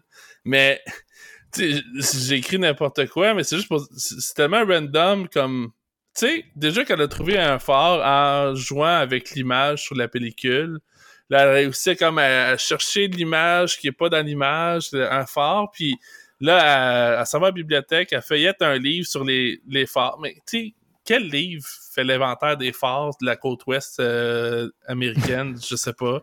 Mais elle a ben, réussi à trouver la même image avec le même point de vue. Tu sais, ah, c'est celui-là. Hey, ça donne que c'est juste à, côté de la chez nous. Fait que. Ouais, mais la fille, c'est une journaliste. Elle connaissait les Ouais, mais. Ouais. une journaliste qui semble pas vraiment avoir d'emploi jusqu'à temps qu'elle se commence à enquêter sur euh, la fameuse, le fameux VHS. Tu sais, vois jamais dans un bureau de. De ben, on la voit une fois, puis euh, genre, elle se calisse de son boss. Là, il va lui dire euh, T'es renvoyé, elle va dire non, je le suis pas. Il va dire ouais, elle va dire ben non. Elle dit je travaille sur quelque chose de genre vraiment hot. Elle dit ok, c'est quoi? Genre tout d'un coup, t'es plus dehors, mais si tu travailles sur de quoi de hot, euh, ça m'intéresse là. Ok, hey, je veux passer à un autre point. Euh, quand elle regarde le film, euh, le style mouche qu'on voit dans l'écran qui traverse l'écran, c'est quoi la symbolique? Je la catch pas. C'est quoi je pense, Je pense pas qu'il y en ait, man. Je pense juste que c'est comme ah le tape est démoniaque parce qu'on peut. Ok. Il est comme vivant. Le tape est comme vivant. Ouais, mais il y a souvent des trucs de, de, de possession ou euh, choses hantées. Tu sais, Amityville, entre autres, justement, il y en a des mouches là-dedans, là, si je me trompe pas. Parce que euh, théoriquement, les mouches viennent de quelque chose de mort. Fait que c'est peut-être un lien qu'il faut faire aussi. Ouais. Ok, ça fait du sens. Fait qu'en tout cas, tout ça pour dire que là, elle a fait ses recherches, elle trouve que le fort vient de Moesco Island, fait qu'elle va décider de, de, de se rendre là-bas. Elle va aussi apprendre le nom de la madame qui se brosse les cheveux dans le film, elle s'appelle Anna Morgan. Et euh, pendant ses recherches, elle va découvrir aussi que les chevaux de Madame ben, de Anna Morgan sont euh, sont mystérieusement morts. Fait que là, elle est comme what the fuck, c'est quoi le rapport? Fait qu'elle va décider de se rendre sur l'île un peu plus tard. OK, on se ramasse au jour 5 qui est le lundi. Là, c'est là que Noah est dans un magasin. Il, euh, il se voit dans les caméras de sécurité, puis c'est là qu'il va réaliser qu'il euh, y a quelque chose de louche qui se passe. Fait que là, finalement, il va croire Rachel, puis il va l'appeler. Ok, oui, on arrive à une de mes scènes. Je pense que c'est ma scène préférée du film. Rachel se rend chez elle le soir même. Elle va s'assurer que Aiden dort bien dans son lit. Et euh, elle va appeler sa sœur Ruthie pour savoir si elle pourrait garder euh, Aiden quelques jours. Et là, au moment où elle parle, euh, elle ah commence à s'étouffer.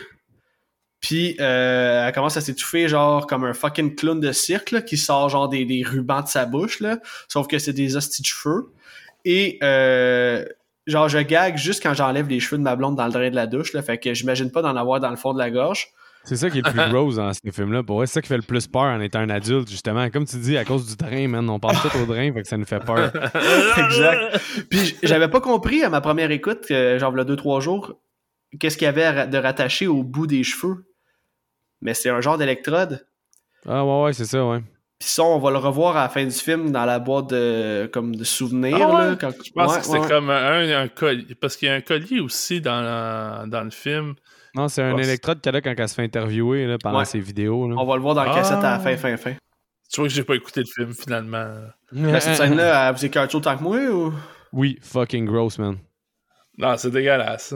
Ça, tu sais, quand je disais dans mon take de départ qu'il y a des scènes qui ont bien vieilli après, après 20 ans, je trouve que celle-là, c'en est une. Ben, en fait, euh, ce moment-là, c'est moi j'ai marqué que c'est le vrai élément déclencheur du film.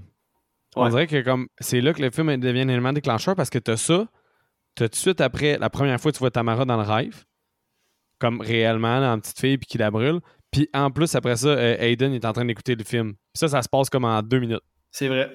fait que là, le film, après ça, elle, comme, elle met sa quête au niveau euh, vitesse 2 parce que Chris, son kid va crever. Là. Mais fait que je trouvais que c'était quand même pertinent toutes ces scènes-là. Ben, c'est justement là, en fait, on va arriver à mon point scénaristique le plus euh, dommé du film, là, euh, le fameux punch que Noah, c'est le père, là, parce que, comme tu viens de mentionner, euh, le lendemain, Rachel, elle va se réveiller, elle va surprendre son fils en train de visionner la cassette. C'est pendant la nuit, je pense, en fait. Le... Ah, comme, ben, tu sais, c'est invraisemblable. Moi, je suis comme, hey, je viens de m'enlever euh, des cheveux de dans la gorge avec un électrode au bout. Me semble, j'aurais une autre réaction de juste comme, ah ben ouais, c'est bizarre. Mais, euh, Ah, mais attends un peu, c'est parce que avant ça, on a skippé un petit bout. Après l'histoire des cheveux dans la gorge, euh, je pense qu'elle fait un cauchemar, Rachel, parce qu'elle va aller voir la chambre à Aiden, puis là, elle va voir Samara qui est assise sur une chaise. Et là, il y a une grosse flaque d'eau à terre. Puis là, au moment où elle va, elle va y toucher le bras, il va comme avoir genre un style flashback. Elle va se réveiller. Puis là, c'est là que je pense que c'est le matin qu'elle va surprendre Aiden en train de regarder la cassette. Le téléphone va sonner. Elle va dire genre « Leave him alone! » Puis finalement, c'est Noah. puis là, elle va dire genre « He watched the tape. » Puis il va dire genre « Who, who? » Puis là, elle va dire Her son. Ah, c'était cheesy? J'avais le goût de crisser un coup de poing dans la TV quand elle dit ça. Ah, mais pas juste ça, mais moi, c'est juste comme le fait que. Tu je l'avais écrit dans mes notes. Son, petit gars, il a juste trouvé une cassette, puis il écoute la télé là, pendant que sa mère adore. Puis elle, quand elle sort de la TV, puis elle voit qu'il écoute la télé, là, puis on comprend pourquoi elle réagit de même, elle, il donne, euh, il donne de la merde, puis elle crie après. J'étais comme, Chris, man, il y, a trois, y a trois pièces dans ton appart. Ton avec ta cassette qui tue et cachée quelque part, Avec ta cassette qui tue. ah, ben c'est ça, tu sais, c'est le bad parenting là, de, de A à Z dans ce film-là. Là. J'étais comme, pourquoi tu t'engueules ton enfant? Il a déjà assez troublé de même, là, se comporter comme un petit monsieur là, à 8 ans. Mais, Pour vrai, ouais, Scary Movie, ça aurait été drôle qu'il refasse cette scène-là. 100% de A à Z, mais qu'au lieu que ce soit la cassette qui joue, c'est un film pour adultes, puis là, la mère a réagi pareil.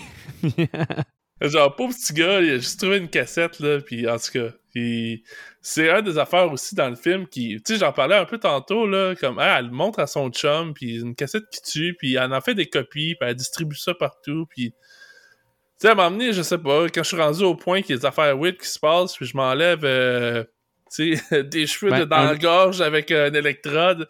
Je commençais à me douter qu'il y ait quelque chose de, que de weird qui se passe. Mais un autre exemple, man, que c'est euh, cette fille-là est pas forte forte, c'est la scène qui arrive après, là, parce qu'elle s'en va sur l'île, en traversier. Puis Chris, quand le cheval, là, ça fait trois fois qu'il capote parce que t'essaies de le toucher. Lâche-les, hostie! Lâche-les? Vous êtes dit la même affaire? Ben oui, lâche-les. Même affaire. First, pourquoi qu'il est allé le voir? En tout cas, oh non, je, suis vraiment d'accord avec ça. Ah, déjà que le, cheval doit capoter là, dans son trailer là, sur une espèce d'embarcation. il comprend rien, ça brasse. Elle, elle, va le voir, elle gosse. Je suis comme, hey, si vous voyez des animaux là, qui sont enfermés dans un enclos, dans un trailer, laissez-les tranquilles, ils capotent déjà. vous avez pas besoin d'en rajouter. Ben en fait, c'est ça, la scène des chevaux, c'est vraiment euh, juste pour nous amener le lien qu'il y a eu avec les chevaux qui sont virés fous là, à cause de l'entité. Ben, c'est quand même nice, par exemple. C'est sûr que Simon t'a trippé, là, de voir un cheval qui saute par-dessus bord puis qui se fait découper euh, à grands coups d'hélice de bateau. Alors, moi, c'est mes rêves de voir des animaux se non, Quand il y a une tête chopée, d'habitude, t'es partant, là. Fait qu'un humain ou un cheval. Non, mais visuellement, la scène est belle. Là, les humains, ça me dérange pas, mais les, animaux, en général, j'aime moins ça. Surtout lui, ce pauvre cheval, il faisait rien, qui campait dans son trailer, puis euh, l'autre épaisse, là, qui est allé te gosser, là. Mais visuellement, la scène, j'ai trouvé belle. Puis je trouve, je trouve que le CGI, il vieillit pas mal pour cette scène-là. Je trouve qu'ils ont, ils ont bien réussi à cause que c'est tellement gris que les couleurs que le, cheval, ça paraît, ça paraît pas trop qu'il est en CGI dans l'eau. Puis après ça, avec le plan, avec le sang, je trouvais ça bien fait. J'ai quand même aimé cette scène-là, même si je la trouvais complètement conne. C'est bien tourné, cette scène-là. C'est bien monté. comme tu disais, les images avec euh, l'espèce de vue, euh, vue aérienne sur euh, l'eau qui sort. ben, on les voit pas, mais des hélices avec tout le sang puis tout. Puis on l'entend un peu, le cri du cheval aussi. fait que non, malgré tout, malgré que les comportements du personnage principal, des fois, sont un petit peu weird, là, cette scène-là est réussie. Là. Mm-hmm. Non, je suis 100% d'accord. OK. Euh, ensuite de ça, euh, ah, OK, ouais, ça, ça me fait rire en crise. Pendant qu'elle est sur l'île, Noah, lui, est au Mental Institute. Puis là, il va essayer de berner un infirmier en disant Écoute, c'est pas mon premier rodéo, là. Je suis déjà allé en haut chercher les dossiers, OK? Puis là, l'infirmier, trop sûr de sa chatte, va juste dire C'est parce que c'est en bas, la salle des archives. tu sais, ça, m'a fait crissement rire, c'était tellement dumb decision, là, mais bref, finalement, il y, a, eu gain de cause. Ouais, c'est ça. Et là, euh, c'est ça, Rachel, elle arrive sur l'île, elle commence à chercher Mr. Morgan, qui se trouve être le mari de Anna Morgan, pour avoir euh, une réponse sur la mort des chevaux. Et euh, c'est là, dans le fond, qu'elle va y révéler la vraie raison de sa visite. Elle va lui montrer le tape, elle va lui dire, genre, ça vient de où tout ça? Et elle va lui dire, euh, comme, qu'est-ce qui s'est passé avec ta fille? Là, il va virer fou, il va dire, j'ai jamais eu de fille. de la façon que je l'ai dit, ça m'a fait penser euh, au gars qui dit, sauf une fois au chalet. Ouais. là, c'est ça, lui, il veut rien savoir de revisionner la cassette. Et c'est là que Rachel, en fait, c'est là qu'on va avoir beaucoup de réponses au film, là, parce qu'elle va décider d'aller voir la, seule docteur du village et elle va, leur, poser des questions sur la famille Morgan et des questions sur sa fille. Puis là, c'est là qu'on va apprendre que Anna était pas capable d'avoir d'enfants. Donc, euh, ils ont décidé d'adopter euh, Samara. Puis que c'est à partir de ce moment-là que les troubles ont commencé, finalement. Mm-hmm. C'est ça, puis qu'elle a, eu, a commencé à avoir des hallucinations, Anna, puis que ça serait à cause de ça qu'elle se serait suicidée. Et euh, ben après ça, le monsieur, il se suicide là, parce qu'il est fâché et puis il dit Ouais, mais il y a comme euh, il, y a, il, y a, deux, trois scènes entre, euh, entre ça là, avant qu'elle revienne sur l'île. Ouais, mais dans le fond. Euh, ouais, vas-y, Simon. Ouais, mais tu vois des séquences de son petit gars là. Dans mes dates, j'ai écrit qu'il doit plus lui rester beaucoup de noir dans ses crayons, cet enfant-là. Il est comme, euh, tu sais, des, des, films avec des, des, je pense Silent Hill, c'est un autre exemple, un enfant qui fait des dessins prémonitoires un peu, là. Mais là, tu vois, il est en train de faire des gros cercles noirs, là, il remplit ses pages, cet enfant-là. Euh, tu doutes euh, que, tu sais, en même temps, on est aussi au sixième jour, là, fait que rendu là, tu sais que ça, l'approche, là. Fait qu'il faudrait que ça l'enchaîne un peu, là. Fait que pendant ça, le petit gars, il capote, puis euh, elle, elle check ou c'est son... Je sais pas si c'est euh, Noah ou elle qui trouve les vidéos de, Samara, mais ta voix, mettons... Euh, parce que, tu sais, ils ont comme fait des recherches avec cet enfant-là, on sait pas trop, tu sais, elle a des certains pouvoirs. C'est elle qui les trouve, c'est Rachel. Ouais. Puis là, ça, tu vois, c'est un peu weird, là. Elle est assise, elle fait rien dans sa chambre, puis tu vois l'horloge qui tourne euh, 3600 tours minute, là, je sais pas combien, mais le temps passe en esti, là, puis elle, elle bouge pas, elle reste debout, puis elle check la caméra, là. C'est ça, mais là, là, tu parles, dans le fond, quand elle retourne chez Mr. Morgan, qu'elle trouve une boîte, puis justement, il y a des électrodes dans la boîte. Là, on est témoin de toutes les batteries de test qu'elle a dû subir. C'est là que le bonhomme va arriver en arrière de Rachel, il va, il va, il va donner un, il va frapper. Puis là, il va se pousser avec la TV au deuxième étage. Puis là, il s'est fait un asti de setup de suicide. Genre avec des rallonges dans le bain, man, avec un power bar dans le cou pour que finalement il va se suicider, tout va ah, péter. Puis, ça, il y a un harnais là, qui se met comme euh, dans Comme les chevaux, là? Ouais, mais c'est comme ça va l'électrocuter carrément. Là. Ben puis, oui. Ça, je trouvais comme cette scène-là, tu sais, c'est supposé être effrayant, ben, peut-être pas effrayant, mais comme, tu sais, je sais pas comment mettre ça, mais c'est supposé être troublant, mettons, de la façon qu'il se suicide. Puis moi, tout ce que je pensais, j'étais comme, Chris, jouer dans l'eau avec 8 TV, euh, c'est pas tant une bonne idée, mais, tu sais, ça prend, comme tu disais, c'est un esti de setup, là. Si t'as envie de te tuer, il me semble que je vais peut-être trouver des moyens comme, tu sais, moi, là, honnêtement, j'aurais fini de monter le setup, je serais comme, bah, finalement, j'ai envie de faire d'autres choses. J'ai. Euh, non, mais c'est comme beaucoup, me semble, c'est beaucoup d'ouvrages, beaucoup de setup pour finalement, puis tu sais, ça donne que elle, euh, Rachel, elle arrive au même moment, fait qu'il y a temps d'y expliquer un peu plus qu'est-ce qui s'est vraiment passé, puis je trouvais que côté scénario, tu sais, des affaires de même, dans certains films, ça passe bien, mais ça, dans cette scène, euh, dans ce film-là, je trouve que c'est too much. Pourquoi avoir fait un gros setup? il aurait juste pu prendre un toaster, puis ça aurait fait la même affaire, puis est-ce que la scène aurait été moins percutante? Je pense pas. Là, c'est juste que c'est tellement c'est tellement un gros setup que on dirait que j'adhère moins au fait que ben tu sais pas j'adhère moins au fait qu'il se tue mais c'est comme, c'est too much. La scène est too much, je trouve. Euh, ouais, trop comme passé. Exact. Ouais, non. non, je suis d'accord. Puis, euh, ok, c'est ça. Dans le fond, après, après le suicide, là, les Noah et Rachel vont se rendre dans la grange et euh, ils vont se rendre compte au deuxième étage que c'est là que Samara était gardée captive. Ouais. Puis là. Est-ce que vous vous souvenez du dessin? Je l'ai vu juste avant l'enregistrement. Tu parles de quel dessin? Ils, disent qu'elle aime pas la grange puis là, il y a un dessin avec des chevaux. Puis, euh, ouais, un genre de cheval qui se balance, là. Ouais, puis euh, le cheval du bas, il ressemble vraiment à une dick, man. Ah oui, c'est vrai, il y a des dicks. oui, les chevaux, ils ressemblent à des dicks, man. J'étais comme, hey, c'est sûr qu'il y a un troll dans l'équipe qui a comme fait, on va le laisser comme ça, ça va être fucking drôle. c'est pour vrai, ça ressemble bien trop à une dick, puis c'est sûr que je suis pas le seul à avoir vu la dick, man. Calé, je l'ai même pas remarqué. Je t'ai dit, ah, tu mais... regarderas, t'essaieras de trouver le dessin, là, même Sim, t'as dit que tu l'as vu?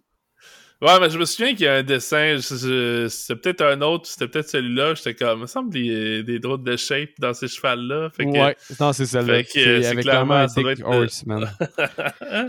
fait en tout cas, tout ça pour dire que euh, ils vont, euh, je, pense qu'ils veulent avoir des réponses comme de où pourrait euh, être le corps de Samara. Là. Fait qu'ils vont décider de retourner au Shelter Mountain.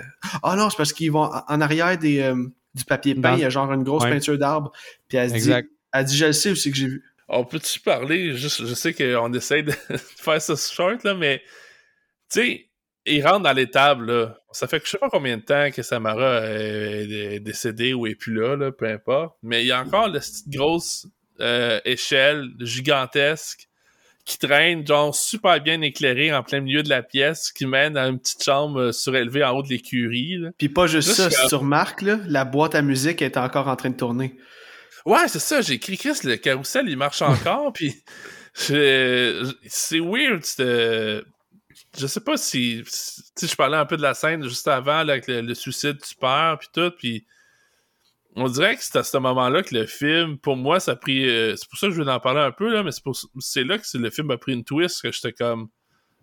Ça marche pas, là. Je veux dire, euh, tu rentres dans l'échelle qui est encore là, puis, tu sais, dans le fond, c'est un peu des traces de ton crime que, que ta femme a tué l'enfant. Spoiler. Mais. Euh, mais tu il y a plein d'affaires, je suis comme, ben, pourquoi c'est encore là? Puis pourquoi c'est là? Pourquoi lui, il a tout monté ce setup-là? Puis on dirait que c'est c'est un peu le troisième acte du film qui, qui, qui, est entamé là-dedans. puis on dirait que le troisième acte, là, je suis comme. J'ai pris une share, je sais pas pour vous autres, là, mais à partir de ce moment-là, je suis comme. Tu sais, c'était peut-être weird dans le temps qu'on l'a écouté en 2002, et puis là, ça c'est tellement. C'est hot, The Ring, c'est comme, tu sais, des images qui ont pas rapport, puis c'est un peu. Euh, tu sais, entre les scènes, entre autres aussi, là, dans le film, des fois, c'est des shots d'arbres qui ont pas rapport. Elles sont belles. Elles sont juste belles. Ouais, c'est ça. Ben, des belles images, mais en même temps, c'est comme Nowhere. Mais on dirait que le côté Nowhere du film, il est comme... le côté Nowhere du film, il est comme boosté à 11 là-dedans. T'es comme... Tu sais, aussi, là, c'est beau quand tu rentres dans la grange, puis à l'échelle, l'éclairage, ça donne vraiment un, beau visuel. Mais comme concrètement, t'es comme, ben là, pourquoi il y a encore une échelle en plein milieu, là? Mais ouais, pour clore, pour clore là-dessus, là, sur le fait que c'est bien éclairé puis tout, j'avoue que ça fait aucun sens parce que le gars nie complètement l'existence de sa fille. Mais euh, la pièce, c'est même pas sa chambre en plus, c'est genre la pièce où il la gardait captive, lui il est genre ah les bons souvenirs. Genre il, garde la lumière allumée puis.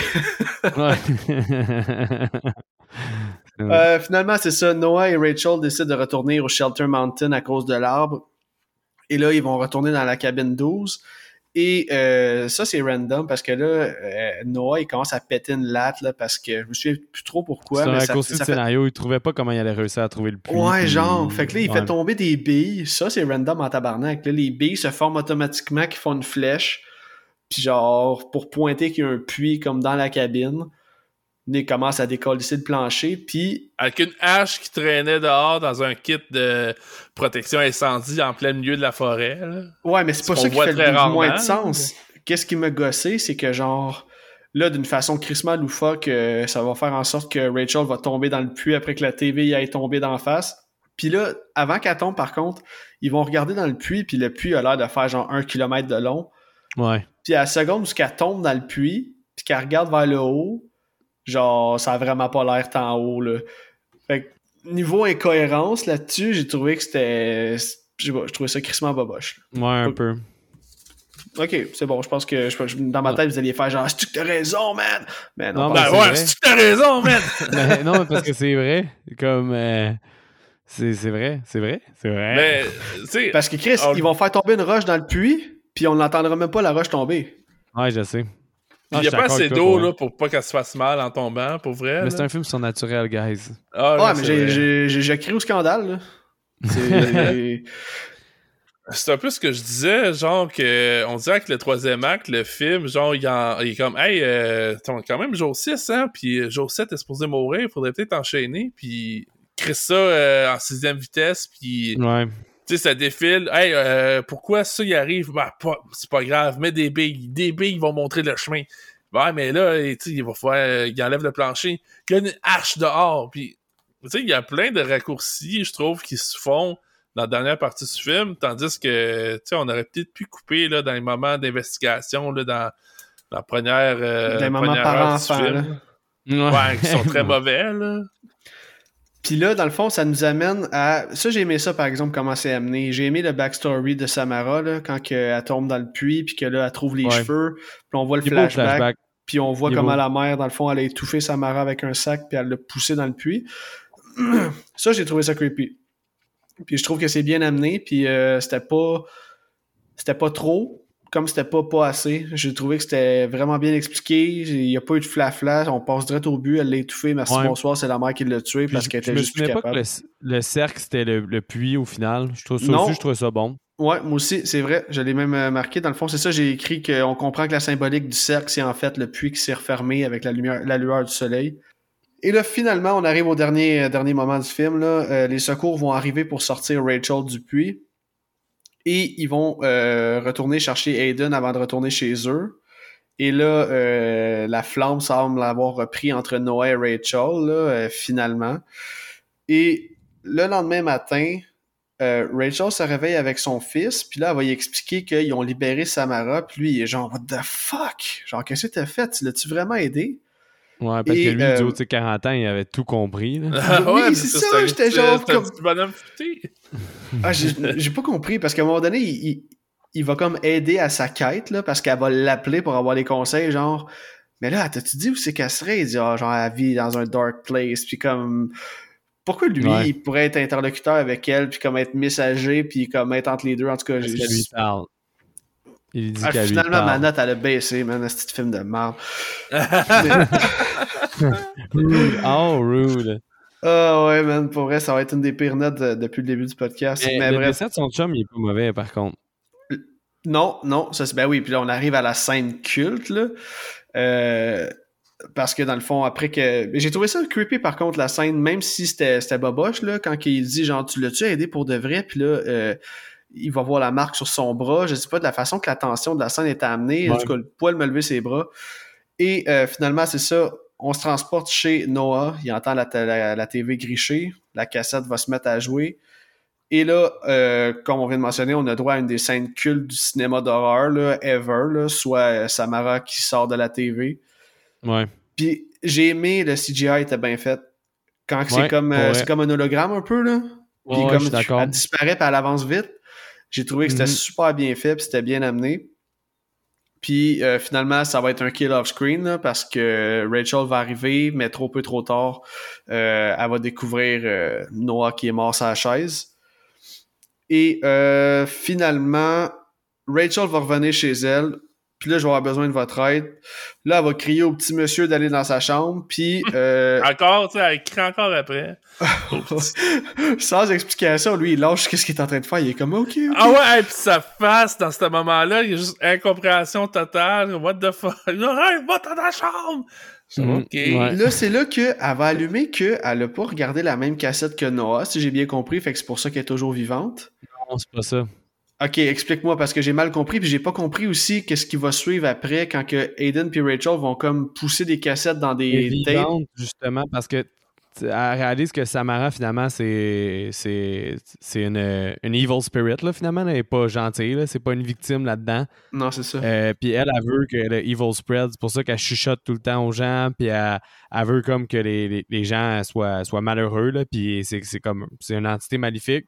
Puis pour elle, vu qu'elle veut que ça spread, ben pourquoi Rachel est pas morte? C'est à cause qu'elle a aidé sa malédiction à, à aller plus loin en faisant une copie. C'est pour ça qu'elle fait faire. Fait que c'est pour ça qu'elle fait faire une copie à son fils pour que lui aussi il spread the evil. Fait qu'au final, c'est un peu un scénario de quasiment de fin du monde, là, mais au Ben, final. euh, tabarnak, j'ai pas allumé pantoute, fait que dans le fond, les deux sont safe, mais ils vont tuer tout le monde, genre. Ben, ils vont tuer- c'est ça, jusqu'à temps que quelqu'un d'autre allume qu'il faut qu'il fasse des copies lui avec, puis en fond une personne sur deux devrait mourir, ou ben si tout le monde fait la copie puis il l'explique à tout le monde, tout le monde pourrait survivre à part le dernier. fait Wow! tu peux pas être le dernier qui, a- qui a fait la copie. ben, tu vois, ça fait plus de sens, là. Tu l'avais-tu saisi, Simon? Oh ouais, ça j'ai... euh, Parce que je suis street smart. Mais... euh, Street- en faisant un signe de Glock sur sa tête. Je suis street smart. C'est donc un thug, ça. Non, non, mais... Pour, euh, ouais, ça, j'avais, je l'avais catché, là, le fameuse copie pis tout, là, mais... Euh... Alright. C'est juste moi qui est un, qui est un dumb. Alright, c'est cool. Non, mais, je veux dire, à la vitesse que ça va, la fin du film, je blâme pas ouais. quelqu'un qui a pas, sa- euh, qui a pas saisi parce que t'as comme 30 secondes pour comprendre c'est justement là, ah, ben tu faut qu'il fasse des copies, puis c'est comme ça en, en, en transmettant à quelqu'un d'autre, c'est comme ça que tu t'évites le curse, un peu là, le, le, le maléfice ou peu importe. Mais même affaire, c'est- la dernière partie du film est en mode accéléré, puis il aurait dû faire l'inverse accélérer les modes de comment, ok, mes investigations, je, je cherche des indices, puis garder le mode, Ouais. parce que c'est à la fin, là, qu'il il y a des affaires plus creepy, que tu comprends que c'est un peu plus... euh, La fin est bonne. Honnêtement, les 15 dernières minutes sont bonnes. Ouais. C'est ça. 15-20, là, moi je les ai aimés, là, les 15-20 dernières minutes. Là, j'ai, j'ai trouvé beau le visuel de quand elle tombe dans, dans le, dans, le, dans le trou, là, tout, euh, dans le puits. Ouais. J'ai, j'ai aimé la fin. Ben, quand tu le comprends, c'est sûr, là. Mais tu sais, mettons qu'un gars comme moi, euh, moi apprécié, là. Non, je niaise. Mais. euh, il est pas street smart. Ah, ben, écoutez, bon, dans le fond, c'est ça qui conclut le film de Ring. Fait que, euh, on va passer chacun notre tour. On va se faire un petit tour de table. J'aimerais ça savoir vos appréciations globales. Est-ce que vous recommandez le film? Et euh, de me donner une note sur 10. On va commencer avec toi, Simon. Euh, Est-ce que je recommande le film? Pas tant. Euh, si vous vous intéressez, mettons, à, ben, tu sais, si ça avait l'air de quoi l'horreur au début 2000, ça vaut la peine parce que ça a marqué un peu la génération. Là. On, on en a parlé, là. nos deux blondes, eux autres, c'est, c'est le pire film ever. Puis tu le réécoutes, t'es comme, ben, pas tant. là. Puis, ben, pire film ever, peut-être pour d'autres raisons que le fait qu'il fasse peur. Là. non, c'est pas mauvais à ce point-là. Non, non, mais il y a quand même des défauts qui ressortent vraiment, je trouve, avec la réécoute. Puis je pense que, tu sais, je dis pas qu'il vieillit mal euh, côté visuel, tout ça, parce que ça, c'est très beau dans le film, là. Puis les images, côté technique, il est quand même réussi. Mais ça, je trouve que le scénario, il y a des affaires qui font pas de sens. Euh, les personnages sont pas tant. euh, tu on, on niaisait pas mal avec la relation parent-enfant, mais tu as misère un peu à t'attacher à, à, Rachel, en- parce que le personnage principal, mais tu sais, je trouve que ça va peut-être perdre un peu d'impact le fait que son fils écoute la TV, ça y aurait pas shooté un char de merde, puis tu sais, dans Scary Movie 3, là, c'est euh, le personnage principal, je t'en reparle encore, Meilleur Non, film. le personnage, c'est la tante du petit gars. Puis on dirait que ça fit plus avec la relation qu'ils ont C'est vrai. que mon parent, ben, c'est ça, parent-enfant. Puis, tu sais, Je veux dire... Ouais, me, souvenir de que la scène quand que le petit gars dans Scary Movie 3 il est en train d'écouter la, la cassette. Parce qu'elle dit euh, Qu'est-ce que t'es en train de faire? Elle dit Je sais pas, on jouait au Yadi et là, il regarde Yadi. Yadi! Il se pète la tête. Là, ben, ben, tu sais, elle faisait référence au fait que le petit gars est en train d'écouter la cassette, mais lui, genre, je, je sais pas. ça m'a fait rire. Je sais pas j'allais l'écouter après l'épisode, mais euh, non, c'est ça. Euh, je trouve qu'au scénario, là, il y a beaucoup de, il y a beaucoup de, de trucs peut-être un peu incohérents, puis le troisième Ta note, acte, ça serait quoi? ma note, ça serait euh, 65. Parce que je donnerais pas un 3.5 sur 5, puis 3, euh, 60%. Avec 6.5 sur c'est- 10. Ouais. J'ai dit 65, hein, 6.5 sur 10. je donne 65 sur 5. Ah, c'est Excellent. 65 sur 5. Ok, mais non, à 6.5, euh, on... c'est peut-être même la même note que moi, mais pas loin. Je pense que je vais être un petit peu en bas de ça. Mick, je t'écoute. Euh, moi, je donnais un 6. Ok. Puis euh, parce que je trouve que techniquement, ce film-là est beau. Il y a des bonnes scènes. La fin est pas mauvaise. Il y a, comme Sim a dit, euh, je- tu sais, Sim, t'as vraiment bien résumé. Là. Scénario, il y a beaucoup d'incohérences. Il y a beaucoup de moments qui sont trop longs. Comme tu as dit, Alec, au début, 1h55, c'est trop long. Il aurait pu fast-forward certaines choses vraiment dans toute la première. Parce que ton élément déclencheur à 55 minutes du film, c'est trop long. L'élément déclencheur, euh, puis que la quête euh, prend d'accélération, aurait dû commencer à une demi-heure du film, puis te laisser une heure pour tout faire la fin qui dure justement, euh, tu sais, euh, comme une demi-heure. Fait que de, de- de plus mettre le temps est mal séparé. Mais sinon, techniquement, il est beau. Puis je pense que je le recommande, mais pas chaudement. là. Il y a plein d'autres films à voir avant. Mais si tu n'as jamais vu ce film-là, je pense que la première. Je pense que c'est un film qui se réécoute mal. Je pense que c'est juste ça qu'on est on, on Ouais. remarque ensemble. Fait, mais la première écoute, d'après moi, elle doit rester quand même efficace, là, ne serait-ce que pour euh, les un ou deux ou trois jumpscares qui sont pas mauvais du tout, là, dont celui de la, le, le culte là, du début du film. Fait que moi, je pense que ça s'écoute au moins une fois. Est-ce que vous devez le réécouter? Je pense pas. Gardez un bon souvenir. Là. Ouais, ça, ça reste sa place dans un top euh, horreur 2000. Mais Ouais. euh, ce serait pas dans ce serait pas le top 1 mettons. Non, Oh. vraiment pas. Ouais. Ok, ben écoute, de mon côté, euh, je penche un peu dans le même sens que vous. Là. Moi, je pense que j'ai. Je pense que je vais y aller avec un 6. Mais est-ce que je recommande? Oui. Pour la simple et bonne raison que si tu l'as jamais vu, euh, ce film-là a une grosse empreinte euh, dans un cheminement cinématographique d'horreur. là. Tu, Mhm. tu te dois de l'avoir vu au moins une fois. Puis comme Mick mentionne, une fois c'est en masse. C'est un peu comme Sinister. C'est un film que tu dois garder un bon souvenir. C'est certain que je suis content de l'avoir revu 20 ans plus tard euh, parce qu'il y a bien des affaires que j'avais pas saisies. Puis, il y a une belle cinématographie, ça je vais y donner. Mais par contre, au niveau scénario, les dumb decisions, le deuxième acte euh, qui est complètement foiré, là, parce que le début et la fin, ça, ça- c'est une bonne structure, ça se tient quand même très bien, puis c'est bien raconté. Par contre, euh, c'est en dents de scie, là, dans le deuxième acte, puis c'est vraiment là que le spectateur peut être vraiment comme... euh, euh, il peut décrocher, Faire de finalement. l'attention, hein. ouais. Exactement. Fait que ouais, ça serait vraiment ça mon take là-dessus. Euh, je m'attendais vraiment, vraiment à être comme super hype là, euh, à ma réécoute, puis finalement, c'est que ça, ça vieillit quand même mal, tu sais, c'est... C'est encore une fois, c'est les longueurs, moi, qui sont venues me tuer, puis les dames decisions, le, le fait que le père, euh, ça soit le père, puis comme que c'est amené d'une façon genre, oh, tu sais, ils s'attendaient à ce qu'on fasse genre, oh, genre, puis comme tu garoches ton bol de popcorn, je sais pas. Mais au final, c'est pas un film. Ben oui, c'est un film que je recommande, mais comme Simon dit, pas chaudement. Donc un 6, pour, un 6 sur 10 pour moi.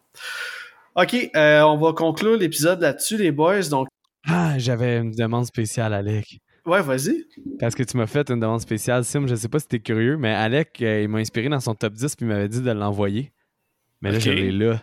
Tu que je Ah. te le name drop? Yes. Ben oui, certain, man. Ben oui, les auditeurs vont, ils vont vouloir entendre ça. Let's go, mon gars. Ok, ben je vais y aller avec mes mentions honorables en premier ou tu veux que je fasse comme toi et ton frère vous avez fait, le nommer genre avant mon top 3? Fais 10 à 4, fais tes mentions honorables, fais ton top 3 à 1. Ok, City of, Living euh, City of the Living Dead de Fulci, je trouve qu'il y a une estime d'ambiance d'Halloween. Zombie, gore. Est-ce que vous l'avez vu? Non, Ça, c'est euh, le, le curé ou le prêtre qui se suicide au début, puis Ouais, ça l'ouvre une ça. porte. Ouais. Ouais. Tu l'as vu? Tu l'as aimé? Ouais, ouais, j'ai vu. Ouais, ben j'aime bien. euh, je les connais pas toutes. J'ai commencé à les voir cette année, là, en écouter une coupe, puis euh, c'est. Faut, faut que t'aimes le gore parce que je Ah, pensais que c'est juste Chris, ça, Alec. mais. Alec va aimer ça. C'est City gore, of hein. the Living Dead. Ok, Ouais. les auditeurs, faites comme moi, là, pognez-vous un crayon direct là, puis euh, écrivez les titres que mec name drop. Fait que City of the Living Dead. C'est gore, pis ça, c'est ça, c'est un mood. euh, c'est un- il y a tout le temps de la brume, tout le temps c'est sombre, c'est un mood d'Halloween, là, pis il y a des cimetières, tu sais, c'est. Un peu Ça comme. Night of the Living Dead, genre euh, comme le même ambiance, je veux dire. Euh, Oh. c'est- Non, c'est-tu Return of the Living Dead, le 85, là, avec les zombies qui Ouais, courent? Return. Ouais, c'est Return. Ok, ben c'est ça, mais ça, c'est vraiment un bon mood euh, automne Ouais, Halloween. mais il y a moins pas si- d'humour dans City. Là. City est vraiment juste, c'est du, comme il dit, là, Sim Fuji, c'est du gore. Puis c'est pas mal ça pour ça que tu y vas. Là. Alright, alright. Euh, Saute-moi ton neuf. Christine puis The Fog en ex aequo, là, deux Carpenter là, que j'aime écouter pendant le temps de l'Halloween. Moi, Euh, je n'ai pas vu euh, un des deux, c'ti. les, les deux, je les aime bien. The Fog pour son ambiance euh, feu de camp, puis Christine, mais spoiler alert, je pense, ouais, il va déjà être sorti. Je sors The Fog en même temps que cet épisode-là environ. Là, fait que c'est euh, dans mes films d'octobre. Euh, le, le 8, c'est. J'ai marqué n'importe quel Friday the 13 de 1 à 7, mais si j'ai à choisir, écoutez le 2 ou le 6. Je trouve que c'est ceux qui font Halloween le fun. C'est vrai, le 2 il est, il- Ah, il le est 6, c'est mon excellent. top. Ouais, Mm. le 6 il est excellent, mais le 2 il est vraiment underrated, man. Moi, je trouve que c'est lui qui met le. Je trouve que c'est la meilleure gang de la franchise, la gang de jeunes. là. Ouais, c'est vrai.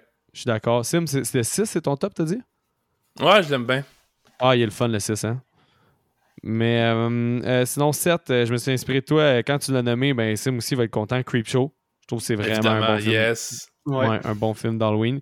Le 6, euh, Sleepy Hollow. Ok. Ça, j'ai vu ça quand j'étais jeune.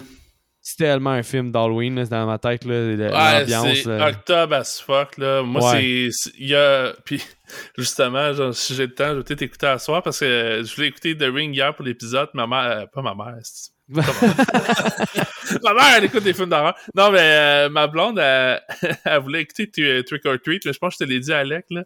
Ouais. Mais euh, Trick or Treat, euh, nous autres, c'est rendu une tradition. Là. Chaque euh, début de, de mois d'octobre, on, on réécoute ça, ce film-là, à chaque année.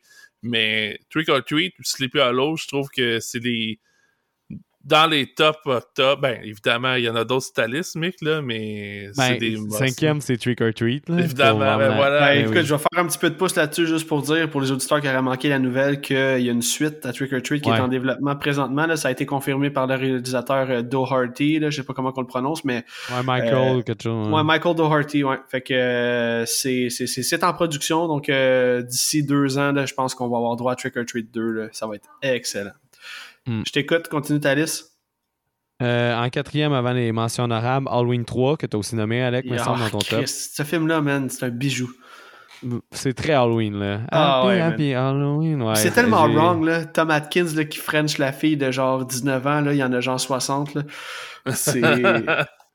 Je ris, mais c'est pas drôle, là. Puis tu sais, à un moment donné, il, il y a une chaîne, il y a une scène dans une chambre de motel, là, puis comme Ouais. Il mange le sein pendant genre une minute, là, mais genre c'est- limite comme malaisant, là, genre. L'as-tu vu, comme- Sim, Halloween 3? Ouais, mais je me souviens Ah, pas tant de la scène. Ben écoute, si Ça tu le réécoutes, là, tu penseras à moi la scène où genre il mange le sein pendant comme bien une gros minute. Alec là. en même temps de voir un sein se Quand faire je vois des scènes de mangeage de sein, je pense pense à à Alec, Alec. mon bon chum. Ben, tu penses à la moustache de Tom Atkins, là, mais en tout cas. Mais Tom Atkins, il se pogne, euh, il se pogne Jiminy Curtis dans The Fog aussi, puis ils ont genre 20 ans de différence. là. Ah, t'es sérieux? Ouais, ça, ça, euh, c'est comme son move à, à Tom Ah, c'est ça, Atkins. c'est son signature move, là. Euh, mention honorable, parce que je sais que c'est pas un film, mais moi, les Treehouse euh, Simpson, c'est, Ah, ben euh, je, je capote là, à chaque année, Euh, puis je veux tout le temps voir le nouveau. puis- C'est quelle ton histoire préférée, mettons, que t'aurais à choisir? de toutes, et là, instinctivement, là, dans, dans, dans ceux qui me viennent en tête, j'aime bien le premier que c'est comme euh, Poltergeist, mais sinon. C'est j'aime- sûr que j'aime t'aimes celui de que- Shining, là? Oui, celui Ah, de est Shining, mais bon. j'aime celui où que. c'est Parce que celui-là, je le trouvais gore quand j'étais jeune, puis je l'aime encore, celui où Willy est comme Freddy. Ah ouais, Ah ouais, cauchemar de la euh, cafétéria. Ouais, celui-là, je l'adore. Euh, j'aime celui où que aussi c'est. C'est 2001 au-dessus de l'espace, le robot qui fait du ménage, Oui. tête. Moi, j'aime vraiment Euh. celui où euh, il y a des zombies partout, puis là, Homer va tirer Flanders, puis là, Bart va Ouais. dire « T'as tué zombie Flanders? » Puis là, Homer va juste dire « C'est un zombie? ouais, ouais. Ça me fait crissement Ouais. Ah, mais ça, bon. c'est comme. Ah, c'est l'âge d'or. Ok, hey, je fais une petite parenthèse euh, pour mentionner Horreur FM, si vous connaissez ça, les auditeurs. euh, il a fait un spécial top 10 sur YouTube des meilleurs Treehouse of Horror des Simpsons. Ah ouais, nice. Est vraiment hâte son vidéo, pour vrai. Je vous le conseille, allez voir ça, Horror FM, ça vaut la peine. Ok, je t'écoute. c'est quel ton préféré? Euh, ben, celui des zombies, je les aime bien en général, parce qu'il y en a un, puis il y en a un comme un peu plus récent aussi, là, avec euh, Apu là, qui vient sauver tout le monde à m'emmener avec son char, puis il reste coincé, il l'aide tout à sortir, il sort dehors pour pousser le char, puis les autres ils s'en vont, puis il le laisse en arrière, là, puis il est comme Hey, vous l'avez oublié! En tout cas. Ah, mais le poltergeist que tu parles, c'est-tu l'épisode où Homer vient dans la réalité? Non, non, non c'est ben, un c'est vraiment le premier, genre la maison, euh, comme dans Poltergeist, puis elle finit Elle préfère se suicider la maison que d'avoir les ah, Simpsons. Ok, ouais, ouais, ouais, ouais, ouais. Mais, ok, c'est cool. Mais non, mais quand on était jeune, il y avait-tu rien mieux que l'épisode où comment être en 3D, là? Ah, man, on capotait tout, là. Genre, je pourrais le croiser dans la rue, genre. ouais, mind blown, toi, 3D, genre. Mais euh, ouais, fait que ça, c'est toujours hot. Euh, j'ai mis Night of the Living Dead parce qu'il est dans toutes les crises de films ou qui écoutent un film à l'Halloween. Ah oui, c'est vrai. Euh, fait que rendu là, Down aussi pour être écouté. Night of the Demon 2, Demons, le film italien, puis Evil Dead, euh, particulièrement le premier puis le remake. OK. Ça, je trouve que ça fait Halloween. Ben oui. Euh, top 3, n'importe quand, moi, euh, il me faut une raison d'écouter un American Werewolf in London. Fait que. Puis je trouve qu'il y a une ambiance d'Halloween, pour vrai, ce film-là. Hey, on l'a mis au vote, t'as déjà vu, puis tout le monde se riait de moi, parce que j'avais dit, c'est clair que American Werewolf va gagner, là. Personne qui va voter contre ça. Chris, il y a eu trois votes. Je sais. Je comprends pas le monde. incroyable. Je comprends pas. Il y a eu Frank Knight que je comprends, mais l'autre, c'était quoi le, film qui est ex avec Frank Knight déjà C'était quoi? C'était euh, ben, Dracula de Francis Ford Coppola. Là, il est bon ce film-là, mais il est pas à hauteur de Frank Knight puis euh, American Werewolf. Ouais, j'ai pas compris. Écoutez, de toute façon, on va faire l'épisode. Peut-être que quand tu vas sortir l'épisode, nous autres aussi, il va être sorti ou il va être proche de sortir. Là, fait que euh, vous écouterez ça. Sûrement que je vais en, je vais en glisser un mot en début d'épisode, mais. Euh, ça prend tout le temps un peu de loup-garou dans un, dans un mois d'octobre. Mais oui, mais oui. Puis An American Werewolf, c'est mon préféré. Mais euh, euh, le 2, euh, Exorcist, facile. C'est ce film-là, man. la musique, la musique, jamais sur mon terrain quand je donne des bonbons. Là. C'est, je mets ça sur un speaker, là, puis je fais rouler ça au Halloween ou ces, tracks-là. mais l'exorciste, il joue tout le temps. Puis écoutez ce film-là après avoir fini de donner des bonbons. Là, que je suis dans un mood, là, je l'écoute pas à chaque année, mais j'irai à chaque 4 ans, à un moment donné, je me plug l'exercice après avoir donné bonbon, puis euh, c'est que ça passe bien. Hey, mais pour avoir déjà été chez vous, là, euh, ça passe-tu euh, à Halloween chez vous? Toi qui restes comme proche d'une bretelle d'autoroute, là? Ouais, je sais, j'ai comme une trentaine de, jeunes par 30 à 40 par Halloween, là. C'est pas. C'est pas fameux, mais c'est assez pour me faire plaisir. Ah, ben, c'est important quand même, là, si vous êtes fan d'horreur, décorer un peu, là, garder Halloween euh, vivant. Oui. excellent point, Simon. Ça, c'est tellement vrai. Moi, je décore, puis tout le monde devrait décorer. Puis quand on était jeune, l'Halloween, c'était vivant, puis on est la génération qui peut ramener ça vivant. Fait que comme Mick fait, il donne des bonbons. Moi aussi, j'en donne. Je passe Halloween avec mon gars, puis je reviens, puis j'en redonne. Puis même quand que je suis pas à la maison, je laisse un bol de bonbons, puis j'écris un par personne. C'est clair qu'il y a des jeunes bums de 14 ans qui s'en calissent qui pognent une poignée. Mais c'est pas grave. par Sam, man. Oui, ça c'est vrai. Ça c'est tellement vrai. Respecter l'Halloween puis ramener ça vivant. Ton top 1, euh, mon chum? Le numéro 1, vous pensez que c'est quoi? C'est facile. Euh, Halloween 78? Non, ça aurait pu être ça, effectivement, mais non. Euh, Alex, tu l'as nommé dans ton top, mais c'est à cause de la nostalgie parce que j'écoute ce film-là. C'est le premier film que j'ai écouté aux Halloween depuis que je suis jeune puis qui a continué à travers les époques, c'est Hocus Pocus. ah, ben oui! Euh, ah, ouais. ben oui. Ça se passe à Salem, ça se passe à l'Halloween, il y a un chat noir, il y a des sorcières, euh, c'est family friendly. Je veux, ce film-là, je vais plugger mes enfants dessus euh, à, à, 5 ans même, puis ils vont grandir avec comme moi j'ai fait. Puis, ah ouais, pour vrai, là, mon gars il a 3 ans, puis il me demande tout le temps des films de sorcières. fait que, on l'écoute en boucle depuis une semaine. T'as-tu vu le 2? Non, pas encore. Moi j'ai écouté le 2. Il est bon, il est bon. Pour vrai, je m'attendais à pire parce que comme 30 ans plus tard, s'attaquer à un remake. Ce qui est cool, c'est que c'est les mêmes actrices. J'ai vraiment aimé le début du film.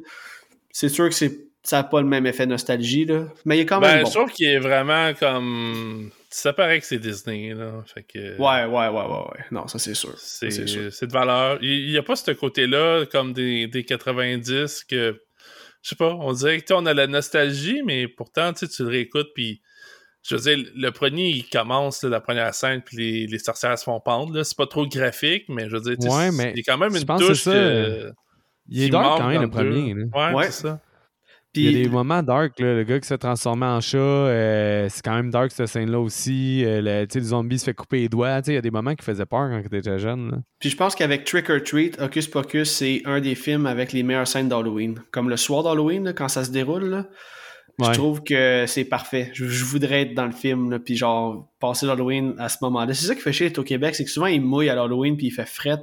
Ouais. Tu sais, en Californie, ils peuvent être en t-shirt, passer l'Halloween en chum parce que j'ai. C'est une crise de belle fête l'Halloween. Fêtez ça puis arrêtez jamais d'avoir un cœur d'enfant parce que l'Halloween c'est la fucking vie. Meilleure fête commerciale ever. Ok, on va closer ça là-dessus, les boys. Premièrement, ben, en fait, finalement, merci, merci beaucoup d'être venu parce que euh, c'était supposé être un épisode solo vous m'avez backé, puis je pense qu'on a fait un, un crise de bon épisode.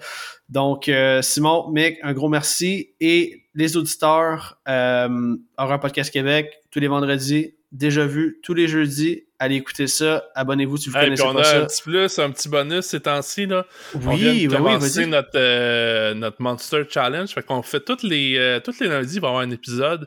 Puis on essaye, de, on essaye parce qu'il y en a quand même 31. Là. On va couvrir les, euh, toutes les licences de Universal Monster. Fait que toutes les, euh, tous les films de Dracula, euh, Frankenstein, where, le Wolfman, parce que, ouais, je, je fais dire Werewolf, mais c'est vraiment Wolfman. Puis, euh, tu sais, j'en oublie, là, mais il y en a plein. La momie. La momie, il y a l'homme invisible, il y a Creature forme de Black Lagoon. Fait que, il y a plein de, de monstres classiques du cinéma d'horreur, puis aussi de, de l'Halloween, on va le dire. Fait que Ben oui. euh, si tu les connais un peu les débuts, comment ça se passe, vous pouvez suivre notre challenge, puis c'est à chaque lundi.